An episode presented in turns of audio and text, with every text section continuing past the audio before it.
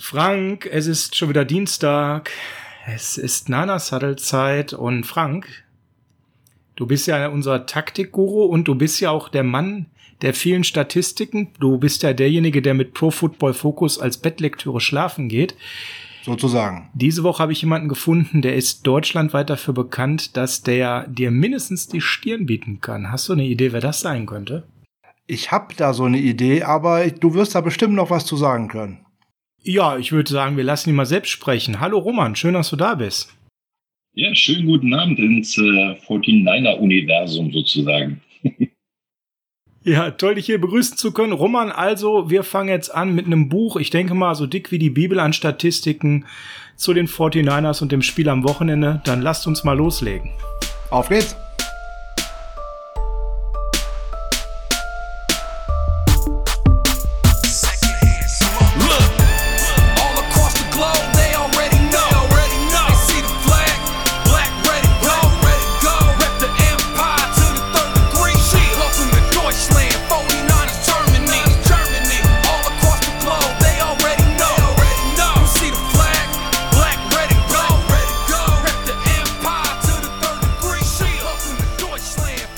Ist Dienstag, der 15.09. und dienstags ist Niner Huddle Zeit. Mein Name ist Sascha Lippe und zur Episode 39 wie immer an meiner Seite der Taktik-Guru und der Mann mit Pro Football Fokus als Bettlektüre ins Bett abends geht und in seine Schläfe entgleitet. Schönen guten Abend.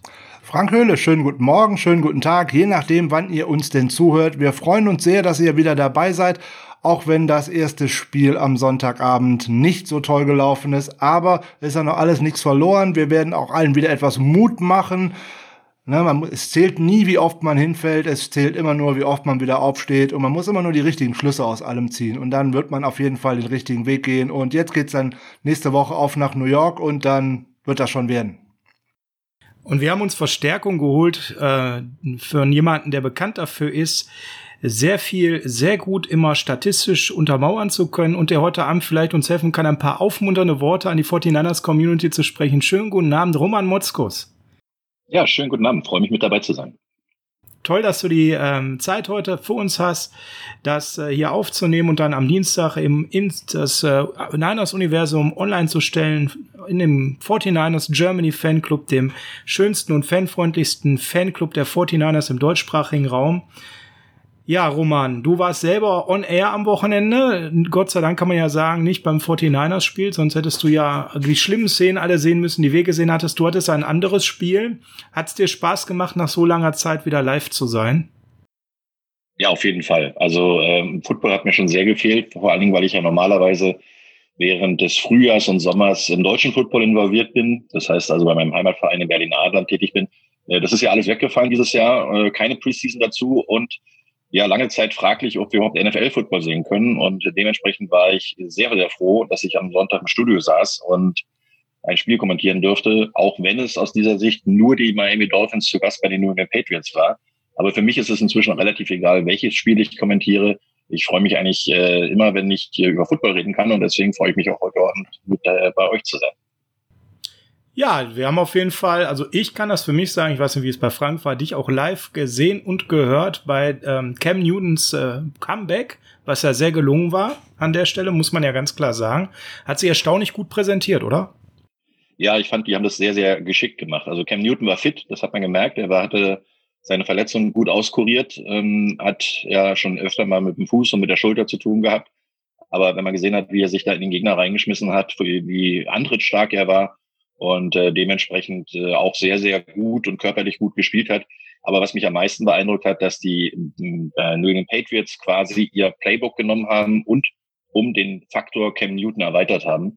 Das heißt also, sie haben ihn durchaus laufen lassen mit ähm, designten Quarterback-Spielzügen, wo er ein Draw läuft oder den, den äh, Option oder Speed Option sogar läuft und so weiter. Also das war alles ziemlich, ziemlich beeindruckend, dass ähm, Josh McDaniels als Offense Coordinator wirklich ihn als neue Dimension als Waffe mit dazugepackt hat. Und ansonsten waren die Patriots wie die Patriots, haben Turnover kreiert, kreiert, ja, hört sich gut an, ähm, und haben dabei äh, wirklich ähm, ein, was man äh, von ihnen gewohnt ist. Äh, dementsprechend glaube ich, man sollte sie nicht von der Rechnung nehmen, wenn es äh, in der AFC um die Playoff-Plätze geht.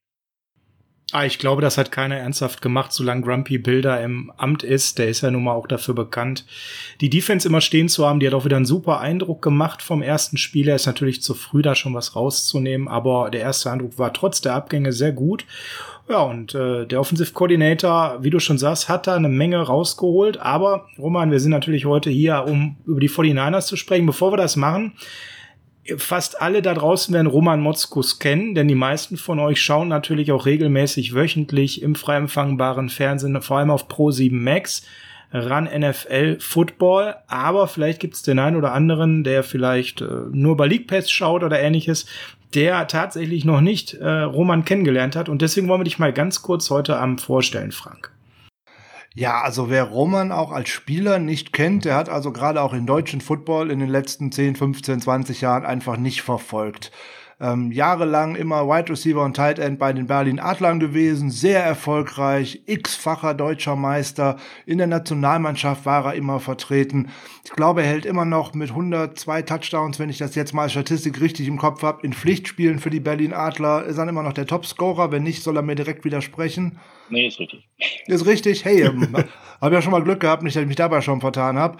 Ja, und dann eigentlich überall aktiv, wo es im Football was zu holen gab in Deutschland. Nicht? Äh, bei Berlin Thunder war er mit dabei, PR-Direktor, hat er auch bei der NFL Europe mitgebracht und seit in den 90er Jahren schon als Journalist tätig, in diversen Zeitungen ist er vertreten gewesen, dem, bei den Berlin Adlern immer noch sehr aktiv, jetzt auch, äh, ich weiß nicht, ob es immer noch so ist, aber du warst mal Verwaltungsratsvorsitzender bei den Berlin Adlern, aber du bist da immer noch in leitender Funktion tätig. Ja, ich bin jetzt wieder ein bisschen mehr ins operative Geschäft gewechselt. Also Verwaltungsrat ist ja mehr so ein Aufsichtsrat sozusagen. Ja. Und, oder das Vereinsgremium, was dann auf den Vorstand guckt und inzwischen gucken sie auf mich, weil ich bin jetzt auch wieder im Vorstand tätig und kümmere mich da auch ein bisschen um die sportlichen und um den Pressebereich. Ja. Und dann insbesondere dann, als RAN NFL tatsächlich an den Start ging, äh, netterweise als Experte ins Fernsehen gekommen, mit zahlreichen Statistiken, direkt eine große Fangemeinde gewonnen, Gott sei Dank, weil ich finde, dass es gerade bei den äh, RAN NFL-Übertragungen hier und da einfach auch zu kurz kommt, so Statistiken und vor allem das Erklärende, wie auch das Spiel funktioniert. Aber das ist ja alles immer so Geschmackssache, je nachdem, wer was gerne so wie sehen möchte. Der eine mag den einen mehr, der andere mag den anderen mehr. Also ich freue mich immer, wenn du äh, da mit dabei bist und äh, dann als bekennenden 49ers-Fan freuen wir uns natürlich ganz besonders, dass du heute bei uns bist. Ja, danke schön. Und äh, ich freue mich natürlich auch, wenn ich mal die Niners kommentieren darf. Hatte ja das Glück sogar letztes Jahr das äh, NFC Championship Game zu kommentieren. Äh, und ähm, da war ich äh, schon ein bisschen mehr aufgeregt als sonst, wobei ich sonst normalerweise, weil ich es jetzt ja auch schon im sechsten Jahr mache, äh, so eine gewisse Routine dabei ist. Aber es ist schon schön. Und äh, im Prinzip, was ich äh, ja immer sage, äh, über Football reden macht mir einfach Spaß. Ja, dann würde ich dir direkt mal eine Footballfrage stellen wollen. Wie bist du denn zu deinem Lieblings-Football-Team gekommen? Das war relativ simpel. Ich habe ähm, 1985 mein erstes Footballspiel gesehen. Das war damals der Super Bowl Bears gegen New England Patriots. Damit wurde ich dann mit dem Virus so ein bisschen infiziert. Und als ich angefangen habe, mich wirklich darum äh, zu beschäftigen und 1988 selber angefangen habe zu spielen, ähm, da war so ein, ein schönes Team mit äh, guten Farben ähm, aus Kalifornien, äh, was relativ erfolgreich war. Und ähm, da ich ja die Position Wide Receiver inne hatte zu dem Zeitpunkt, ähm, war es für mich natürlich äh, der erste Blick Richtung Offense. Und die West Coast Offense damals von äh, George Seifert, die war einfach begeisternd für mich, ja, weil ich so gelernt habe, das Spiel zu verstehen und äh, mich da auch weiterzubilden und ähm, habe dann ganz, ganz viel probiert zu gucken. Damals gab es noch äh, den Soldatensender AFN bei uns in Berlin und da konnte ich dann halt auch ab und zu mal schauen. Auch wenn der Ton manchmal langsamer war als das Bild, aber das war ganz interessant. Und dementsprechend äh, habe ich da natürlich die Gelegenheit genutzt und hatte dann das große Glück, dass ich äh, zweimal live mit den 49ers wirklich zu tun hatte. Und zwar zum American Bowl hier in Berlin damals, ähm, als sie hier gespielt haben, da habe ich äh, eine Boulevardzeitung, äh, eine Glosse geschrieben, also so eine Boulevard, jeden Tag eine kleine Kolumne geschrieben und habe mich dann ähm, sehr viel eigentlich bei den 49ers auch rumgedrückt und äh, war nach dem Spiel in der Kabine und habe da ein paar Leute mal gesehen und da habe ich noch gar nicht so ein, mich getraut, irgendwas zu sagen oder sowas. Und dann war noch mal, als ich ähm, bestellt wurde sozusagen zum Pressesprecher, zum PR-Director bei Berlin Thunder, konnte ich dafür sorgen, dass ein sehr guter Freund von mir, der 1997 bei uns in Berlin gespielt hat, äh, Vernon Strickland, dann ähm, in, über den Umweg Georgia Tech, Berlin Adler zu den 49ers gekommen ist, äh, weil unser damaliger Head Coach ähm, gute Kontakte zu Steve Mariucci hatte. Der hat nämlich ihm damals den ersten Trainerjob gegeben. Und äh, dadurch haben die miteinander kommuniziert, hat gesagt, er braucht Linebacker und dann war ein guter Linebacker aus Berlin, hat er hat sich entwickelt und ist ursprünglich aus Atlanta und ist dann ins Practice Squad gekommen von den 49ers. Und ich konnte dafür sorgen, über meine Kontakte dann ins Liga-Office äh, nach New York, dass Vernon zu uns allocated wurde nach Berlin, weil wir ein brandneues Team waren. Und da war es auch wichtig, dass wir Spieler hatten, die schon mal hier waren. Und äh, dann dürfte ich ihn besuchen äh, zum Jahreswechsel, ich glaube, das war 98, 99 und ähm, hatte dann eine Akkreditierung für Spiel und saß oben erst in der Pressbox und durfte dann während des Spiels sogar runter an die Seitenlinie. Und da ist eine nette Anekdote passiert, weil Vernon hat ja auch nicht gespielt, der war ja nur Practice Squad, aber das ganze Jahr über da. Und sein Linebacker-Coach äh, damals äh, hat sich gewundert, warum während des Spiels da einer an der Seitenlinie stehen durfte, ähm, den er nicht kannte. Und fragte dann Vernon, sag mal, wer ist denn der Typ? Und meinte, ja, das ist mein Kumpel von der NFL Europe, äh, der äh, wegen der Allocation auch hier ist und so weiter die, die, er wollte mich halt nochmal beobachten und äh, ja, dann darf er auch ans Spielfeld ran. Ich arbeite hier seit sieben Jahren. Ich habe noch nie geschafft, jemanden an die Seitenlinie zu holen. Da muss ja was Wichtiges dran sein. Und dann kam der nächste Schritt. Und zwar durfte ich äh, direkt nach Schlusspfiff, ohne Cooldown-Phase, direkt mit äh, in die Kabine. Und äh, jetzt muss ich noch mal einen Tag zurückgehen. Den Samstag durfte ich auch beim Training, äh, auf dem Trainingscenter damals, also das alte Trainingscenter noch, äh, mit dabei sein, habe da Joe Madden an der Seitenlinie getroffen, der das äh, Spiel am nächsten Tag kommentiert hat gegen die damals noch St. Louis Rams. Und dann kam ein Herr auf mich zu und äh, meinte, du musst der Kerl aus Berlin sein. Freut mich, dich kennenzulernen. Steve Mariucci, hallo. Ja, und da war es für mich geschehen. Da habe ich natürlich ganz schön baff. Also es passiert selten, dass ich äh, sprachlos bin, aber da war ich's und durfte dann also mit in die Kabine und am nächsten Tag nach dem Spiel auch direkt mit in die Kabine und dann stand ich da so, als Mariucci seine Game Speak gehalten hat und ähm, stand so ein bisschen an der Seite. Da kam ein äh, ja, fitter junger Herr aus der Dusche mit dem Handtuch um die Hüfte und meinte, hey, hallo, wie geht's? Und dann drehte ich mich um und äh, da war das Jerry Rice, mein Idol. Äh, als Spieler schon ein Vorbild gewesen und natürlich auch als Mensch. Ja, und da war natürlich dann alles durch. Äh, ich habe mich nicht mal getraut, Fotos zu machen. Das äh, fand ich sehr, sehr schön. Und als dann wir draußen auf dem Parkplatz standen, ähm, ähm, in der Parking Lot der Spieler kamen natürlich auch ein paar Fans und wollten Autogramme haben. Und natürlich meistens von Merton Hanks, der damals noch da war, und von Vernon. Aber dann kamen sie auch zu mir. Und da hat Vernon dann freundlicherweise gesagt, ja, von dem musst du dir unbedingt Autogramme geben lassen. Das ist der deutsche Jerry Rice. Also, oh, jetzt wow. könnt ihr euch vorstellen, dass da natürlich kein anderer Weg mehr war, als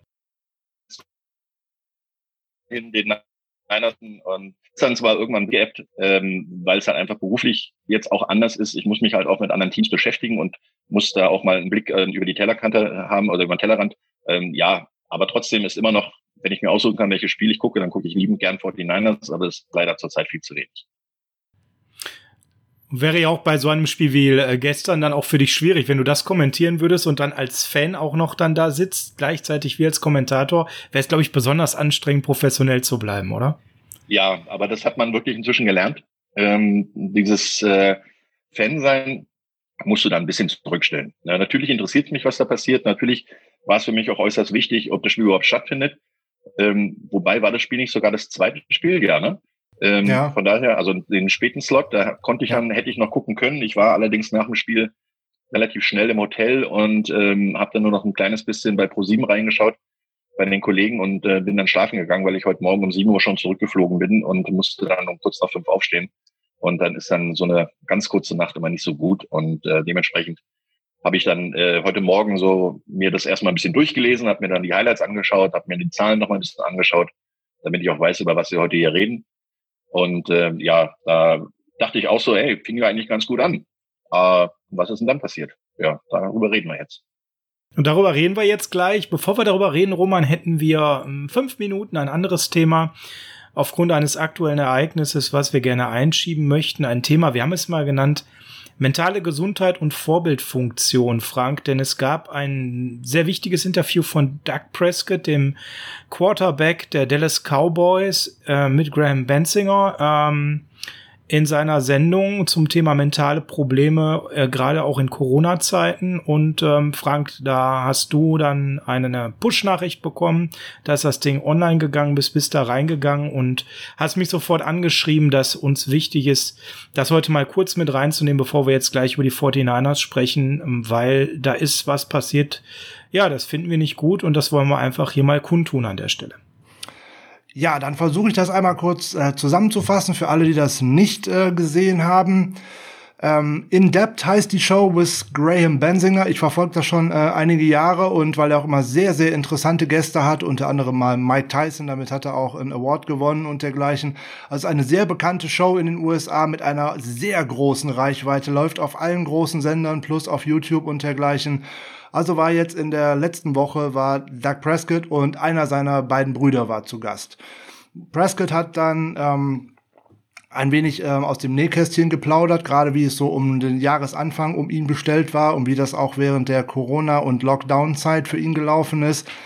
Weil da ist was äh, Privates passiert, was ihn auch äh, schwer mitgenommen hat. Also seine Mutter ist an äh, schwer an Darmkrebs erkrankt und die Mutter hat ihm, ihm und einem seiner Brüder verboten, sozusagen nach Hause zu kommen, um sich um sie zu kümmern, sondern sie sollten dort bleiben, wo sie sind und äh, dort ihr Ding machen. Also sprich, äh, Duck soll sich auf die, äh, vor, ähm, die Saison vorbereiten und ähm, nicht noch in Ansteckungsfarbe geben und dergleichen durch Reisen und und und.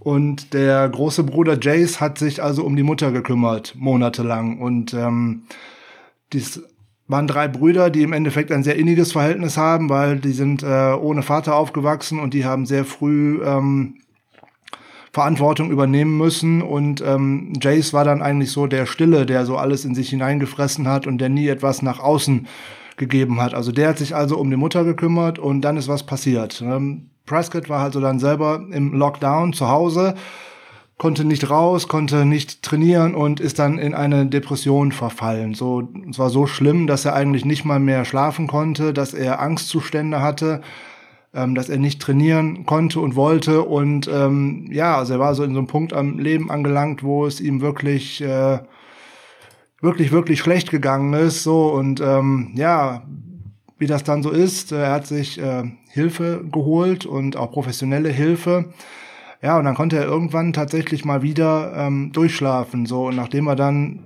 ganz emotional auch erzählt hat, dass er dann seit Monaten zum ersten Mal wieder zehn Stunden am Stück geschlafen hat, wird er morgens geweckt von einem Anruf, dass sich Bruder Jace das Leben genommen hat. Ähm, da war, war er sicher äh, schön bedient und ähm, ist auch wieder in ein Loch gefallen. Und ähm, ja, die beiden Brüder sind im Endeffekt auch wie die Mutter aus allen Wolken gefallen, weil der andere Bruder wohl ganz schwer an Depressionen gelitten hat und sich dann im Endeffekt ähm, das Leben genommen hat, weil er das nicht mehr mit ansehen konnte, wie die Mutter an ihrer Krankheit zugrunde geht. Hm, Frank, jetzt ist es so, äh, hammerharte Geschichte, die vielen sicherlich so nicht bekannt war über den Quarterback der Dallas Cowboys. Er wird ja von vielen Seiten auch für seine Offenheit und seine Vorbildfunktion gelobt und auch diese Stärke, damit eben äh, vor einem Millionenpublikum zu treten. Aber du hast ja nicht umsonst gesagt, stopp halt, ich muss jetzt hier einmal auf den Tisch schauen und das heute hier einmal reinbringen. Was ist der Grund? Ähm, der Grund ist, ähm, wie du gerade gesagt hast, er wird von vielen Seiten tatsächlich gelobt für seine Offenheit, für seine Vorbildfunktion, für die Stärke, die er jetzt gerade gezeigt hat. Aber wie in den, wir kennen das ja in den USA und das ist bei uns auch nicht anders, wo es die Sonnenseite gibt, gibt es auch die Schattenseite und ähm, da gibt's auch eine ganz, ganz bekannte Show. Die ist mit äh, Shannon Sharp und Skip Bayless, heißt Undisputed, ähm, hat auch eine riesige Reichweite. Ja, und ähm, Skip Bayless hat sich dazu ein paar Aussagen hinreißen lassen, die sind einfach äh, unter aller Kanone, um es mal freundlich zu formulieren. Skip Bayless hat, der musste sich schon, wenn man sich das angucken möchte, ich verlinke die entsprechenden äh, YouTube ähm, Videos mit in den Show Notes, damit sich das jeder mal selber angucken könnte. Während ähm, Shannon Sharp, ein ehemaliger Top Tight End aus der NFL, dieses Thema so eingeleitet hat, nämlich man sprach über das Video ähm, was da vorher hochgekommen, über das Interview, was vorher hochgeladen worden war. Da musste sich ähm, der gute Skip Bayless eigentlich schon immer auf die Zunge beißen, beziehungsweise so auf die Lippe beißen, weil er eigentlich mit etwas rausplatzen wollte. Er hat sich auch direkt en entschuldigt für das, was er jetzt sagen würde, in Anführungszeichen, aber es müsste einfach raus. Und äh, Er hat direkt gesagt, er hat überhaupt kein Mitgefühl für äh, Doug Prescott und ähm, das wäre der Quarterback des Americas Team und der hätte jetzt eine große Schwäche gezeigt und ähm, das wäre ganz furchtbar für das für das Team. Sowas hätte er nie sagen dürfen. Ja, er wäre der Quarterback von Americas Team und jeder müsste doch wissen, auf dem Platz frisst jeder Hund jeden Hund in Anführungszeichen. Dort gibt's kein Mitgefühl und das, das würde ihm jetzt als Schwäche ausgelegt werden und ähm, der hätte sein Team auch verloren, ne? Und nach dem Tackle wird's halt eben auch äh, Thema in Trash Talks werden. Genau, so nach dem Motto, ähm, na, Depression, Duck, oder jetzt bekommst du Depression, Duck, oder was auch immer. Also ganz, ganz fürchterliche Aussagen von äh, einem Menschen, der anscheinend seine Popularität und seine ähm, TV-Präsenz ähm, da jetzt völlig überschätzt und der hat natürlich jetzt auch vollkommen zu Recht einen riesen Shitstorm abbekommen. Äh, unter anderem auch von unserem Spieler ähm, Solomon Thomas, der ja auch seine Schwester äh, durch einen Selbstmord verloren hat und der in der Selbstmordprävention und in der Prävention und Aufklärung gegen ähm, mentale oder gegen mentale Krankheiten ähm, sehr aktiv ist. Der hat ja nur äh, nur gesagt, äh, Are you kidding me? This is why we have a stigma against mental health, suicide and depression. Und da gibt's noch ganz viele andere die das auch äh, ganz auch prominente Sportler gemacht haben. Torrey Smith, Kendrick Perkins wären da so Beispiele. Und selbst der Sender Fox Sports hat ja dann ein, äh, musste zurückrudern und sich dafür entschuldigen für diese ganze Nummer. Und das schlägt ganz, ganz große Wellen und ich bin sagenhaft sauer über so einen Menschen, der aus einem Tabuthema es noch ein größeres Tabuthema macht, weil eigentlich hat ein Quarterback, der sich ähm, für so eine Sache engagiert und der den Schritt nach vorne macht und da was für Aufklärung und Prävention für, gegen diese mentalen Erkrankungen macht, eigentlich nur Applaus verdient. Und es ist völlig egal, ob der Mann jetzt ähm, mit der Quarterback von Americas Team ist, ob er Millionen verdient, ob er ein privilegiertes Leben führt, von vielen bewundert wird. Letztlich ist es eins, er ist ein Mensch. Ein Mensch mit Gefühlen, mit Problemen, mit Hintergründen und einer Geschichte, die kein anderer Mensch kennt. Und wenn so jemand seine Popularität nutzt, um auf diese Probleme und Tabus rund um diese mentale Gesundheitsgeschichte aufmerksam zu machen, verdient das meinen ganzen Respekt. Und wenn er dadurch nur ein einziges Leben gerettet hat, sich nur ein Mensch die Hilfe sucht, die er braucht und die er benötigt, dann hat er diese Welt ein Stück besser gemacht. Und so ein blöder TV-Kommentator, der soll sich in sein Haus verkriechen und am besten nicht wieder rauskommen. Und eigentlich muss er sich mal bei der ganzen Welt entschuldigen für so einen Unfug, den er da geredet hat. Ja, ich möchte das Ganze abschließen mit drei, vier Sätzen zu dem Thema und ich denke, Frank, man hat dir deine Emotionalität angemerkt. Dann ist auch alles gesagt. Wie viele von euch wissen, arbeite ich als äh, Coach und Mediator und habe immer wieder auch tatsächlich Anfragen aus dem weiteren Bereich von Burnout, Bore-out, Depression, andere Stressbelastungen wo ich dann tatsächlich auch gar nicht der Richtige bin, sondern das eben in therapeutische Hilfe äh, geht. Ich habe da Gott sei Dank Partner, Geschäftspartner, an die ich sofort weiter überleiten kann, ohne Wartezeit. Ihr merkt also, ich bin in diesem Thema immer wieder näher dran. Und ähm, ich kann nur ganz klar sagen, es gelingt nur in dieser Gesellschaft offen darüber zu sprechen, über so ein Thema wie Depression, wenn wir eben alle auch immer wieder darauf aufmerksam machen und äh, gemeinsam ähm, dieser Krankheit entgegengehen. Und es heißt Volkskrankheit und das ist äh, nicht umsonst eine und trotzdem immer noch ein Tabuthema. 5,3 Millionen Menschen in Deutschland sind von Depression betroffen, bei knapp 80 Millionen Einwohnern. Es gibt sie in unterschiedlichsten Stadien. Nicht jeder ist natürlich total schlimm, schwerkrank und suizidgefährdet, aber einige sind arbeitsunfähig, werden früh berentet und ja, manche eben sind auch suizidgefährdet. Umso wichtiger darüber zu reden und dieses nicht als Tabuthema wegzudrücken. Und was Frank gerade sagte, ist ganz entscheidend. Wenn jemand wie Doug Prescott hier so mutig ist, als ja, in einer besonderen Rolle, das sehe ich definitiv Quarterback von Americas Team nicht der harte Hund zu sein, sondern all das zu erzählen, dann finde ich das einfach toll und vorbildlich und äh, kann nur ermutigen an dieser Stelle, dass er weitermacht und dass jeder ihm auch Gehör gibt und das respektiert, was er zu erzählen hat. Und selbst wenn es einem selbst gut geht, sich darüber nicht lustig zu machen. Auch das kann man in Social Media leider erleben, dass er da ziemlich durch den Kakao gezogen wird, sondern dass man an der Stelle einfach froh und glücklich ist, wenn es einem selbst gut geht und man respektiert, dass andere Menschen es nicht so gut gehen wie einem selbst. Und ich denke, damit ist zu dem Thema an der Stelle alles gesagt. Wenn ich ganz kurz noch ähm, einen Satz dazu sagen, sagen kann. Bitte. Das spiegelt leider im Moment die Gesellschaft in den USA wieder. Das ist genau der Punkt. Es wird immer mehr gespalten, anstatt zu vereinen. Und anstatt sich gemeinsam über dieses Thema zu unterhalten und auch zu diskutieren. Es gibt natürlich für und wider für dieses erste Interview und für das, für die zweite Aussage. Aber das ist leider diese Polemik, die in dem Land zurzeit da ist, egal ob es Black Lives Matters ist, also der offene und versteckte Rassismus in dem Land, ob es ähm, die Wahl zwischen Arm und Reich quasi ist oder ob es auch äh, das Thema Corona pro und contra ist. Dazu kommt natürlich dann solche Aussage und das zeigt, wie tief dieses Land gespalten ist. Und da muss ganz, ganz viel passieren, damit da wieder ein bisschen was zusammenwächst. Da haben wir es bei uns, glaube ich, ein Glück deutlich besser. Absolut. Und leider ähm, wird diese Spaltung immer weiter von ganz oben forciert. Und wenn im November die Wahl nicht zu einem Ergebnis führen, was zu einem Wechsel des Präsidenten angeht, dann wird das in den nächsten Jahren wohl zunehmen. Denn momentan muss man ganz klar sagen, ohne Politik da äh, betreiben zu wollen oder politische Ströme hervorrufen zu wollen, ist Donald Trump der, dem all diese Dinge in die Karten spielen und der ganz offen sagt, dass er von bürgerkriegsähnlichen Zuständen ausgeht in verschiedensten Bereichen, ob das Black Lives Matter ist, ob das anderes ist. Er befürwortet bewaffnete weiße Zivilisten, die das Recht verteidigen. Und äh, da gab es jetzt eine Menge gute Artikel zuletzt. Gerade gestern noch einen im Spiegel gelesen, kann ich euch nur empfehlen, wenn ihr da äh, nochmal den Worten von Roman Tiefe verleihen wollt. Also in Amerika ist momentan leider vieles auf einem ganz falschen Weg und ich persönlich hoffe sehr, dass Herr Biden nicht nur gewählt wird, sondern mit aller Kraft dann eben auch nachdem er ins Amt intronisiert wird, dagegen steuert. Ja, jetzt aber, wir zu, jetzt aber zum Sport sozusagen. Jetzt wir aber wollen zum ja nicht Sport. ganz so ernst werden. Ich würde ja fast sagen, kommen wir zu schönen Themen, aber nach dem Saisonauftakt eher schwierig.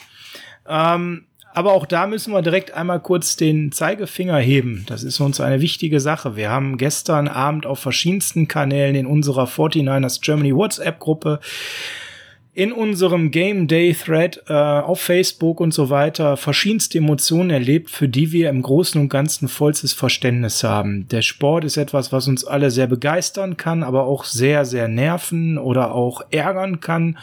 Einige waren gestern sehr verärgert, haben dem auch äh, Luft gemacht und das ist auch euer gutes Recht.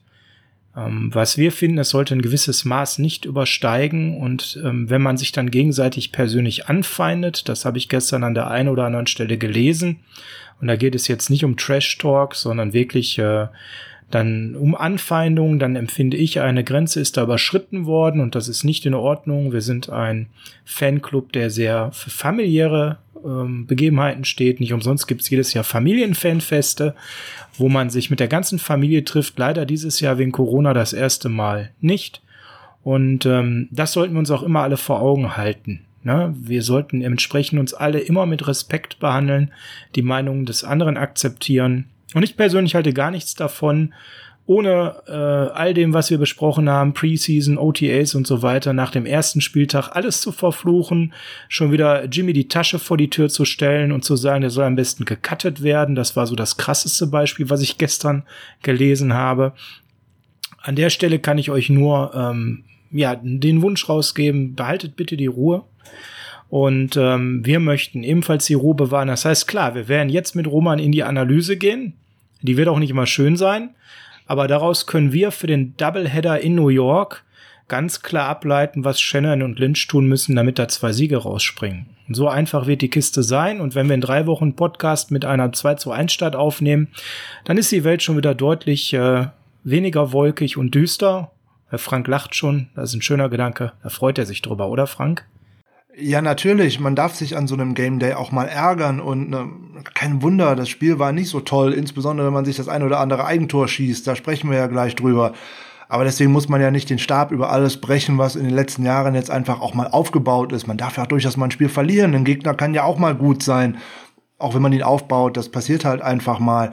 Mund abputzen, aufstehen. Es interessiert immer nur mehr, dass man aufsteht und ne, wie oft man hinfällt, ist egal. Deswegen, wir schauen jetzt mal, auf äh, ein paar Zahlen, ein paar Daten und vor allem auch auf Romans Eindrücke zum Ganzen. Ähm, das ist ja vielleicht interessanter als immer nur unsere Eindrücke. Und ähm, Interessant, genau. wenn man einfach mal so in die Statistiken reinguckt, das hast du uns ja im äh, Vorgespräch erzählt, dass du das als erstes getan hast. Wenn man, wenn einem dann einem auffällt, dass äh, einer seiner Cornerbacks die meisten Tackle hat, ähm, dann weiß man eigentlich schon, da ist irgendwas nicht richtig gelaufen. Genau, wenn äh, die Defense Backs die meisten Tackles haben, hat die Front Seven nicht so gut gespielt, ganz klar. Ähm, natürlich kann Strong Safety in der Laufverteidigung einiges auch abräumen, aber äh, ein Cornerback sollte wirklich nicht die meisten Tackles haben. Also mein Gesamteindruck war, dass einfach ähm, einiges gefehlt hat, weil es ist ja eigentlich das Team ist ja größtenteils auf der Starterposition jedenfalls zusammengeblieben. Äh, da gab es nur wenige Abgänge, ähm, die aber eigentlich relativ gut äh, kompensiert waren. Jetzt kommt auf der Receiver-Position ein bisschen Verletzungspech dazu. Ähm, das hat man dann auch leider gemerkt, weil ähm, das Passspiel allgemein gelitten hat.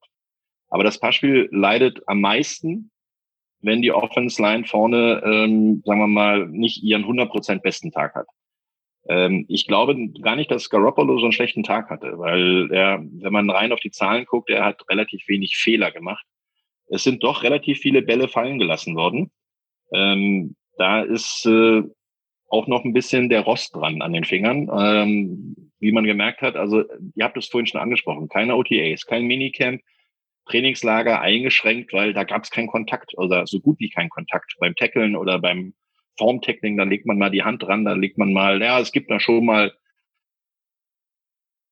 äh, einen ja, Tackle-Versuch sozusagen, aber die durften gar nicht so viel tackeln dieses Jahr. Und außer machst du das im Training nicht 100% immer Full Speed zu geben. Und Game Speed ist was ganz anderes als, als äh, Practice äh, Speed. Dementsprechend äh, hat man das gemerkt. Da fehlte so ein bisschen der letzte Schliff, die letzte Konzentration, das letzte äh, Fünkchen von Aufmerksamkeit.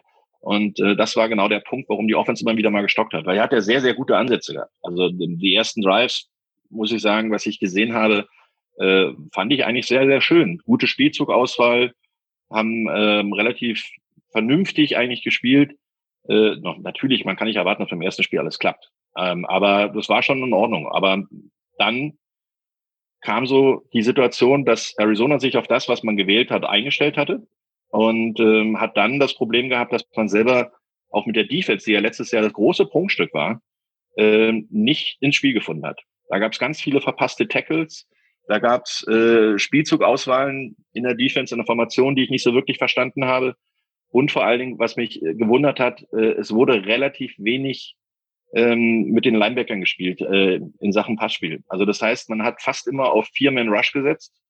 Äh, das, das funktioniert ganz gut, weil sie machen ja Druck. Äh, die Defense-Line ist ja einer der stärksten Teile der 49ers.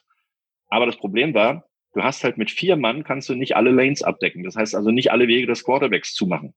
Wenn du dann äh, mhm. äh, sieben Mann in der Coverage hast, dann dauert es halt mindestens fünf bis sechs Yards, bis du an den Quarterback rankommst, wenn er selber läuft. Und wir haben es ja gestern gesehen, mobiler Quarterback, Kyler Murray, 91 Yards mit 13 Läufen, der hat halt immer wieder diese Nadelstiche setzen können.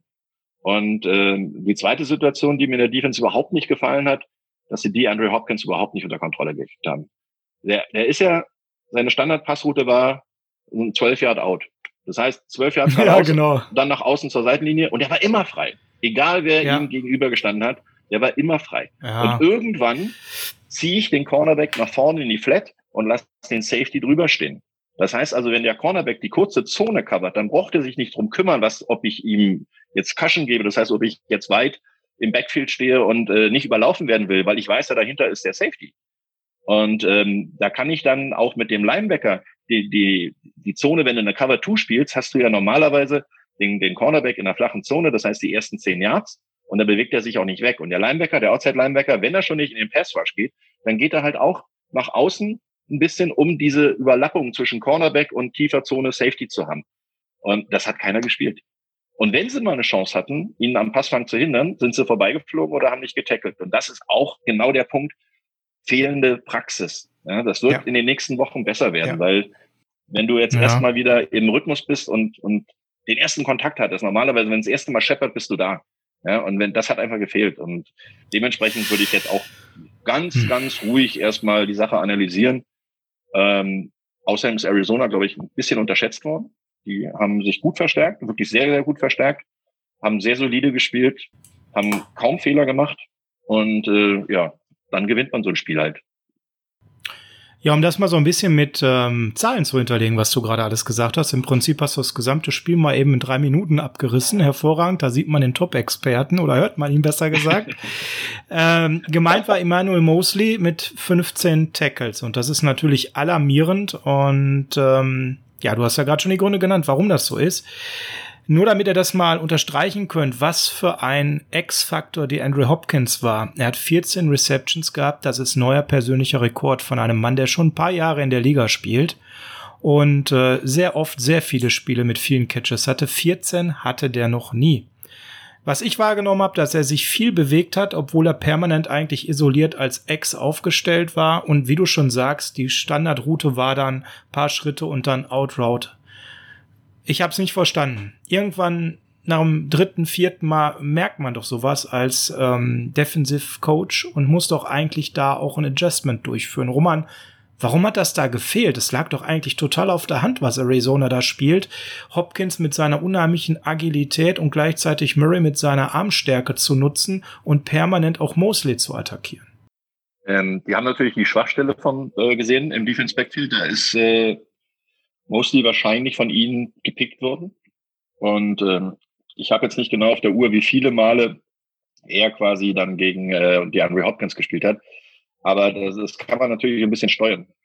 Ähm, kann ich dir sagen, also er hat zehn von äh, elf hat äh, Hopkins gefangen und elf von also 14 war, oder beziehungsweise zehn von 14 ja. Gefangenen waren von Mosley. 96 Yards von den 151 waren gegen Mosley. Ja, das waren ja immer, siehst ja, zehn Yards ungefähr, ne, im Schnitt. Ähm, das, das sind genau die Dinge. Ähm, mostly denke ich mal, okay, dann hat er wenigstens seinen Job gemacht, dass er getackelt hat. Aber das große Problem, dass sie Angst hatten vor Hopkins. Weil Hopkins ist einer, der nicht nur die kurze Route läuft, weil er präzise laufen kann, sondern der hat natürlich auch den Speed und vor allen Dingen auch sehr, sehr gute Hände im Eins gegen Eins, äh, die tiefe ja. Route zu fangen.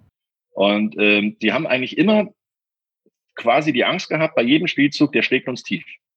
Und deswegen gibst du den Abstand und gehst sofort ins Backpedaling oder stehst schon 10, 12 Jahre tief und gehst ins Backpedaling und äh, gibst ihm damit quasi nochmal mehr Raum, weil er läuft dann einfach, was ich, fünf, acht, zehn, zwölf Yards nach vorne und dann ist der Ball schon unterwegs und das haben die super gemacht, dieses Timing zwischen Kyler Murray und äh, DeAndre Hopkins, das war perfekt. Und dafür, dass sie erst seit ein paar Wochen quasi zusammenspielen, äh, muss man sagen, die müssen, glaube ich, Tag und Nacht trainiert haben, weil äh, dieses, diese Auspassroute, die ist gar nicht so einfach. Der Ball hat die weiteste Strecke zu, der, äh, zu, zurückzulegen, von der Mitte des Feldes bis an die Seitenlinie. Das ist ein ganz, ganz langer und gefährlicher Pass. Und ähm, das war zum Beispiel auch eine Sache, äh, ganz kurz vor Schluss, als wir eigentlich noch die Chance hatten, beim vierten und fünf ähm, den, den Ausgleich oder beziehungsweise sogar in Führung zu gehen. Beim vierten und fünf so eine Passroute zu laufen, nach außen, verstehe ich nicht. Ja, selbst wenn du den Ball fängst und über die Seitenlinie gehst, da waren noch über 36 Sekunden zu spielen. Ähm, dementsprechend äh, schlechter Call, finde ich in dem Moment, weil du einfach, der Ball ist viel zu lange in der Luft. Und wenn, wenn du das perfekt timest, wie es äh, Hopkins und Murray gemacht haben, dann äh, wirfst du den Ball schon, bevor der Receiver den Cut macht. Weil du weißt ja, er macht den Cut nach acht oder nach zehn oder nach zwölf oder wo auch immer. Aber du weißt es vorher als Quarterback. Und in dem Moment, wo der Receiver die Hüfte senkt, äh, um seinen Cut zu machen, da ist der Ball schon unterwegs. Weil der braucht ja eine ganze Weile, bis er zur Seitenlinie unterwegs ist und dementsprechend dreht der Receiver sich um und der Ball ist schon vor seinen Händen und das kann kein Cornerback dieser Welt verteidigen, wenn der Pass gut geworfen ist. Aber dafür musst du das Timing haben. Und dann hast du auch die Situation, dass du nicht von der Mitte aus nach außen läufst, wo du die Passroute schon verrätst, sondern du hast die Passroute angetäuscht als tiefe Route. Und deswegen war das auch so erfolgreich, weil die immer die Angst hatten, sie werden überlaufen. Äh, wenn du jetzt zum Beispiel wie bei dieser vierten und fünften Situation kurz vor Schluss für die 49ers, da kommt der Spieler aus der Mitte und läuft dann in die Flat, um die, den First Down zu erzielen. Damit verkaufst du an der Line of Scrimmage schon, wo du hinläufst. Und äh, eigentlich hätte das nur die Out also die, die Notfallpassroute sein sollen. Ja, schlechte Wahl in dem Moment.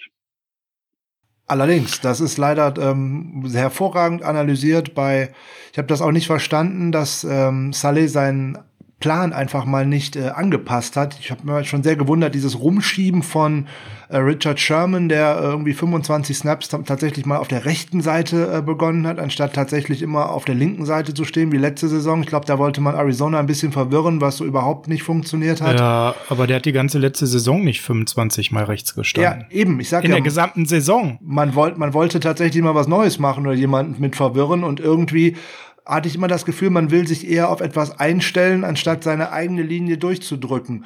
Und äh, wie Roman schon richtig gesagt hat, ähm, das Genick gebrochen hat uns eigentlich, dass man während der ganzen 60 Minuten nicht in der Lage war, seinen eigenen Gameplan anzupassen. Man hätte ja vielleicht mal auf die Idee kommen können, in der zweiten Halbzeit, wenn Kyler Murray einen in Grund und Boden läuft, mal einen Quarterback Spy auf ihn anzusetzen und vielleicht hier und da mal auch einen schnellen Spieler wie Tamarius Moore auf ihn anzusetzen oder dergleichen, damit er nicht einfach immer jedem wegläuft, weil ich muss da irgendwas probieren. Ich kann den doch nicht einfach immer nur weiterlaufen lassen habe ich nicht verstanden. War, war letzte Saison immer eine der großen Stärken der 49ers, dass gerade wenn man aus der Halbzeit rausgekommen ist, dass man da die richtigen Adjustments gemacht hat, sowohl in der Offense als auch in der Defense.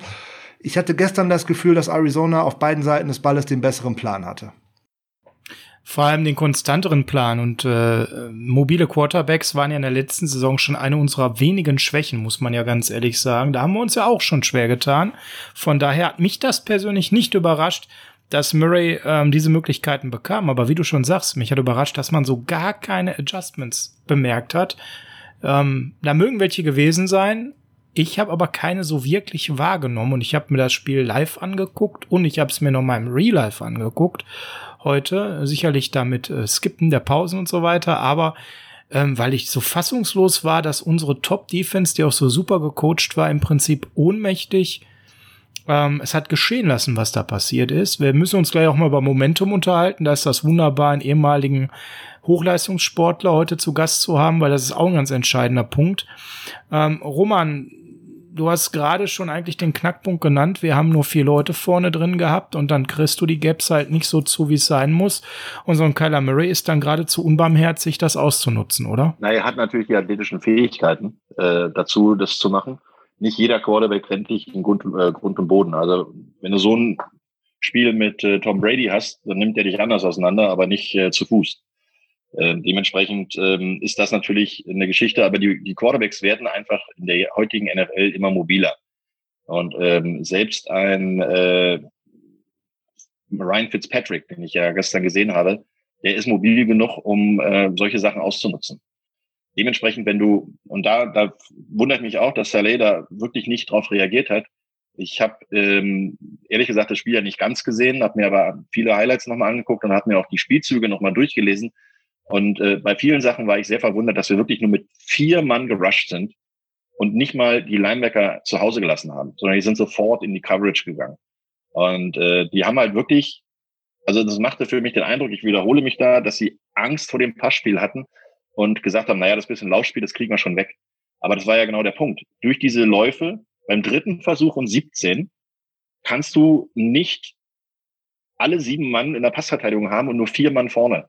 Da musst du genau, wie du sagst, einen Mittellinebacker oder einen, einen Strong Safety meinetwegen runterholen, der in der Mitte wartet und äh, guckt, was der Quarterback macht. Der darf gar nichts anderes machen, weil die spielen mit zehn Mann in der Offense plus Quarterback. Ne? Der, der Quarterback hat den Ball.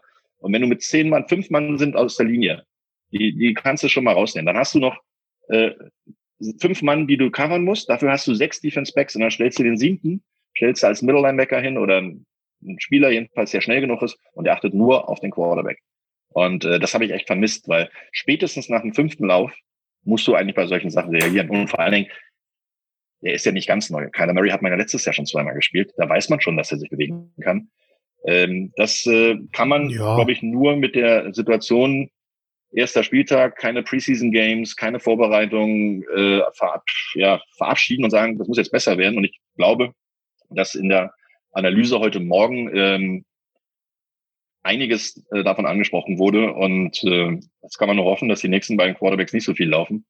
Ähm, und man da einfach auch ein bisschen aggressiver in der Defense spielt. Ja, du kannst mit vier Mann ganz viel Druck machen von vorne. Das hat ja auch oft genug funktioniert die, die, die Pocket ist so oft auseinandergebrochen, aber wenn du dann natürlich die Straßen frei hast, dann kann, da, hätten wir noch durchlaufen können, ganz ehrlich.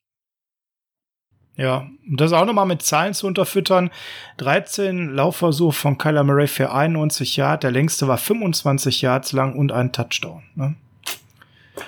Spricht Bände, wenn er mit Abstand der beste Rusher in seinem Team ist, äh, wobei Kenyon Drake jetzt zum Beispiel gar kein schlechtes Spiel hatte mit 60 Yards bei 16 Versuchen. Der musste gar nicht so oft ran, weil das Passspiel zum einen lief, also dieses One-Trick-Pony, der Outroute ähm, auf Hopkins, immer wieder gegen Mosley und dann auf der anderen Seite Kyler Murray selbst so oft gelaufen ist. Da konnten sich Kenyon Drake und Chase Edmonds ein bisschen schonen.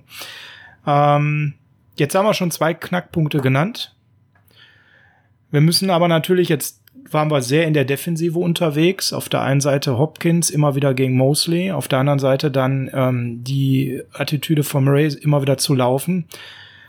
Das waren defensive Probleme, aber wir hatten ja auch eine offensive Probleme, über die wir heute reden sollen. Gerade zum Anfang hast du es gesagt, man hat schon auch gemerkt, dass im Wide Receiver Core Nummer eins und ich vermute mal Nummer zwei, mindestens aber Nummer drei gefehlt haben, Roman. Ja, ja, auf jeden Fall. Da schaue ich jetzt mal auf die Zahlen das kenne ich ja auch von ein bisschen, wenn äh, dein bester Passempfänger ein Running Back ist, mit äh, vier Passfängen für 95 Yards und einem Touchdown und davon war einer 71 Yards, ne, war ja ziemlich zum Anfang von Mostert. Äh, bei der zweitbeste ist der Thailand, okay, das ist jetzt bei den 49ers nichts Ungewöhnliches mit George Kittle. Und der dritte erfolgreichste war mit einem einzigen Pass der Fullback, nämlich Juice. Dann äh, hast du ein Problem auf Wide Receiver. Und das haben wir gemerkt. Ähm, da fehlen natürlich Ayuk und da fehlt auch äh, Debo Samuels. Ähm, da hat man Pech. Gut, das passiert anderen Mannschaften auch. Aber ich war ein bisschen enttäuscht davon, dass zum Beispiel Bourne fünfmal angeworfen wurde und zwei davon nur gefangen hat. Äh, da waren auch ein paar dabei, die musst du als NFL-Wide Receiver fangen.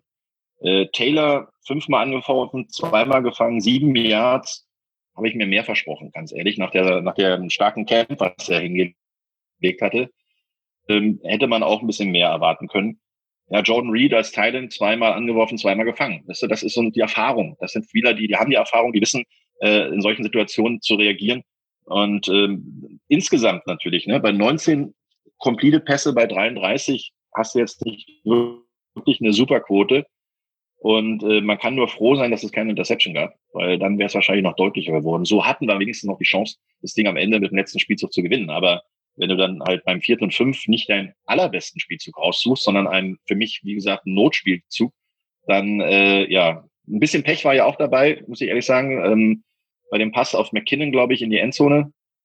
War das auf McKinnon kurz vor, davor beim dritten Versuch? Und äh, Born. Äh, wo es so Born. ziemlich nach Born. Born war das, okay. Ähm, wo es so ziemlich nach ähm, Pass Interference aussah, ähm, habe ich mir viermal in der Wiederholung angeguckt, das war kein Pass Interference, weil nämlich der Cornerback ihn nicht berührt hat. Erst als der Ball bei ihm dann auf dem Helm aufgeschlagen ist, hat er ihn berührt und dann darf er natürlich auch. Er sah in der Realgeschwindigkeit wirklich ziemlich nach Pass Interference aus, weil er hoch die Arme hochgenommen hat und äh, nicht zurück zum Ball geguckt hat, aber er hat es perfekt gespielt und hat den, den Receiver damit zwar behindert, aber nicht regel, äh, ja, äh, konform, also er hat ihn regelkonform behindert und nicht illegal, ähm, weil er ihm einfach nur die Sicht genommen hat, aber er hat ihn nicht berührt. Und dementsprechend ist der Ball Bühne des Cornerbacks Gitter sogar von Born. fehlt auch ein bisschen die Erfahrung. Der ist ja auch noch erst, glaube ich, dritte Jahr jetzt dabei. Ähm, wenn der Wide Receiver in der Situation nicht unten wartet auf den Ball ne, und die, die Hände sozusagen und die Arme zu, zu einer Tasche macht und wartet, dass der Ball reinfällt, sondern entgegengesetzt den Ball ausgestreckte Hände über den Defense Back rüber fangen will, und zwar mit den Händen, dann hat er ihn nämlich gleich unter Kontrolle, dann ist es ein Touchdown. Und das ist das, was du eigentlich in der Highschool, also bei uns im Jugendbereich C-Jugend, B-Jugend, beigebracht bekommst.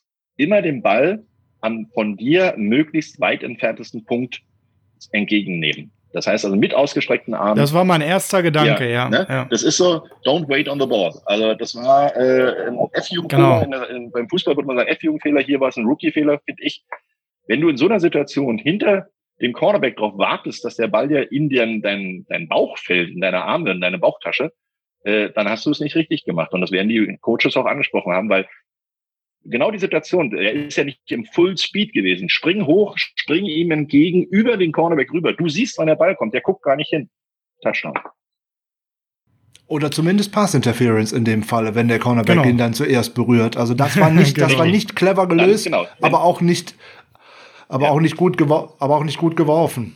Er war wie so ein Opferlamm, ne? Hat er da gewartet. Das ist so.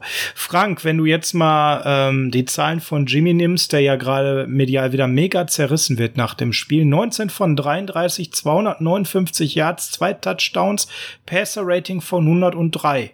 Also wenn ich das lesen würde, würde ich sagen, ja, hat er uns äh, ein bisschen mehr Completion wäre schön gewesen, aber zu einem soliden Sieg geworfen. Klingt jetzt nicht nach einem schlechten Spiel von Jimmy Frank, oder?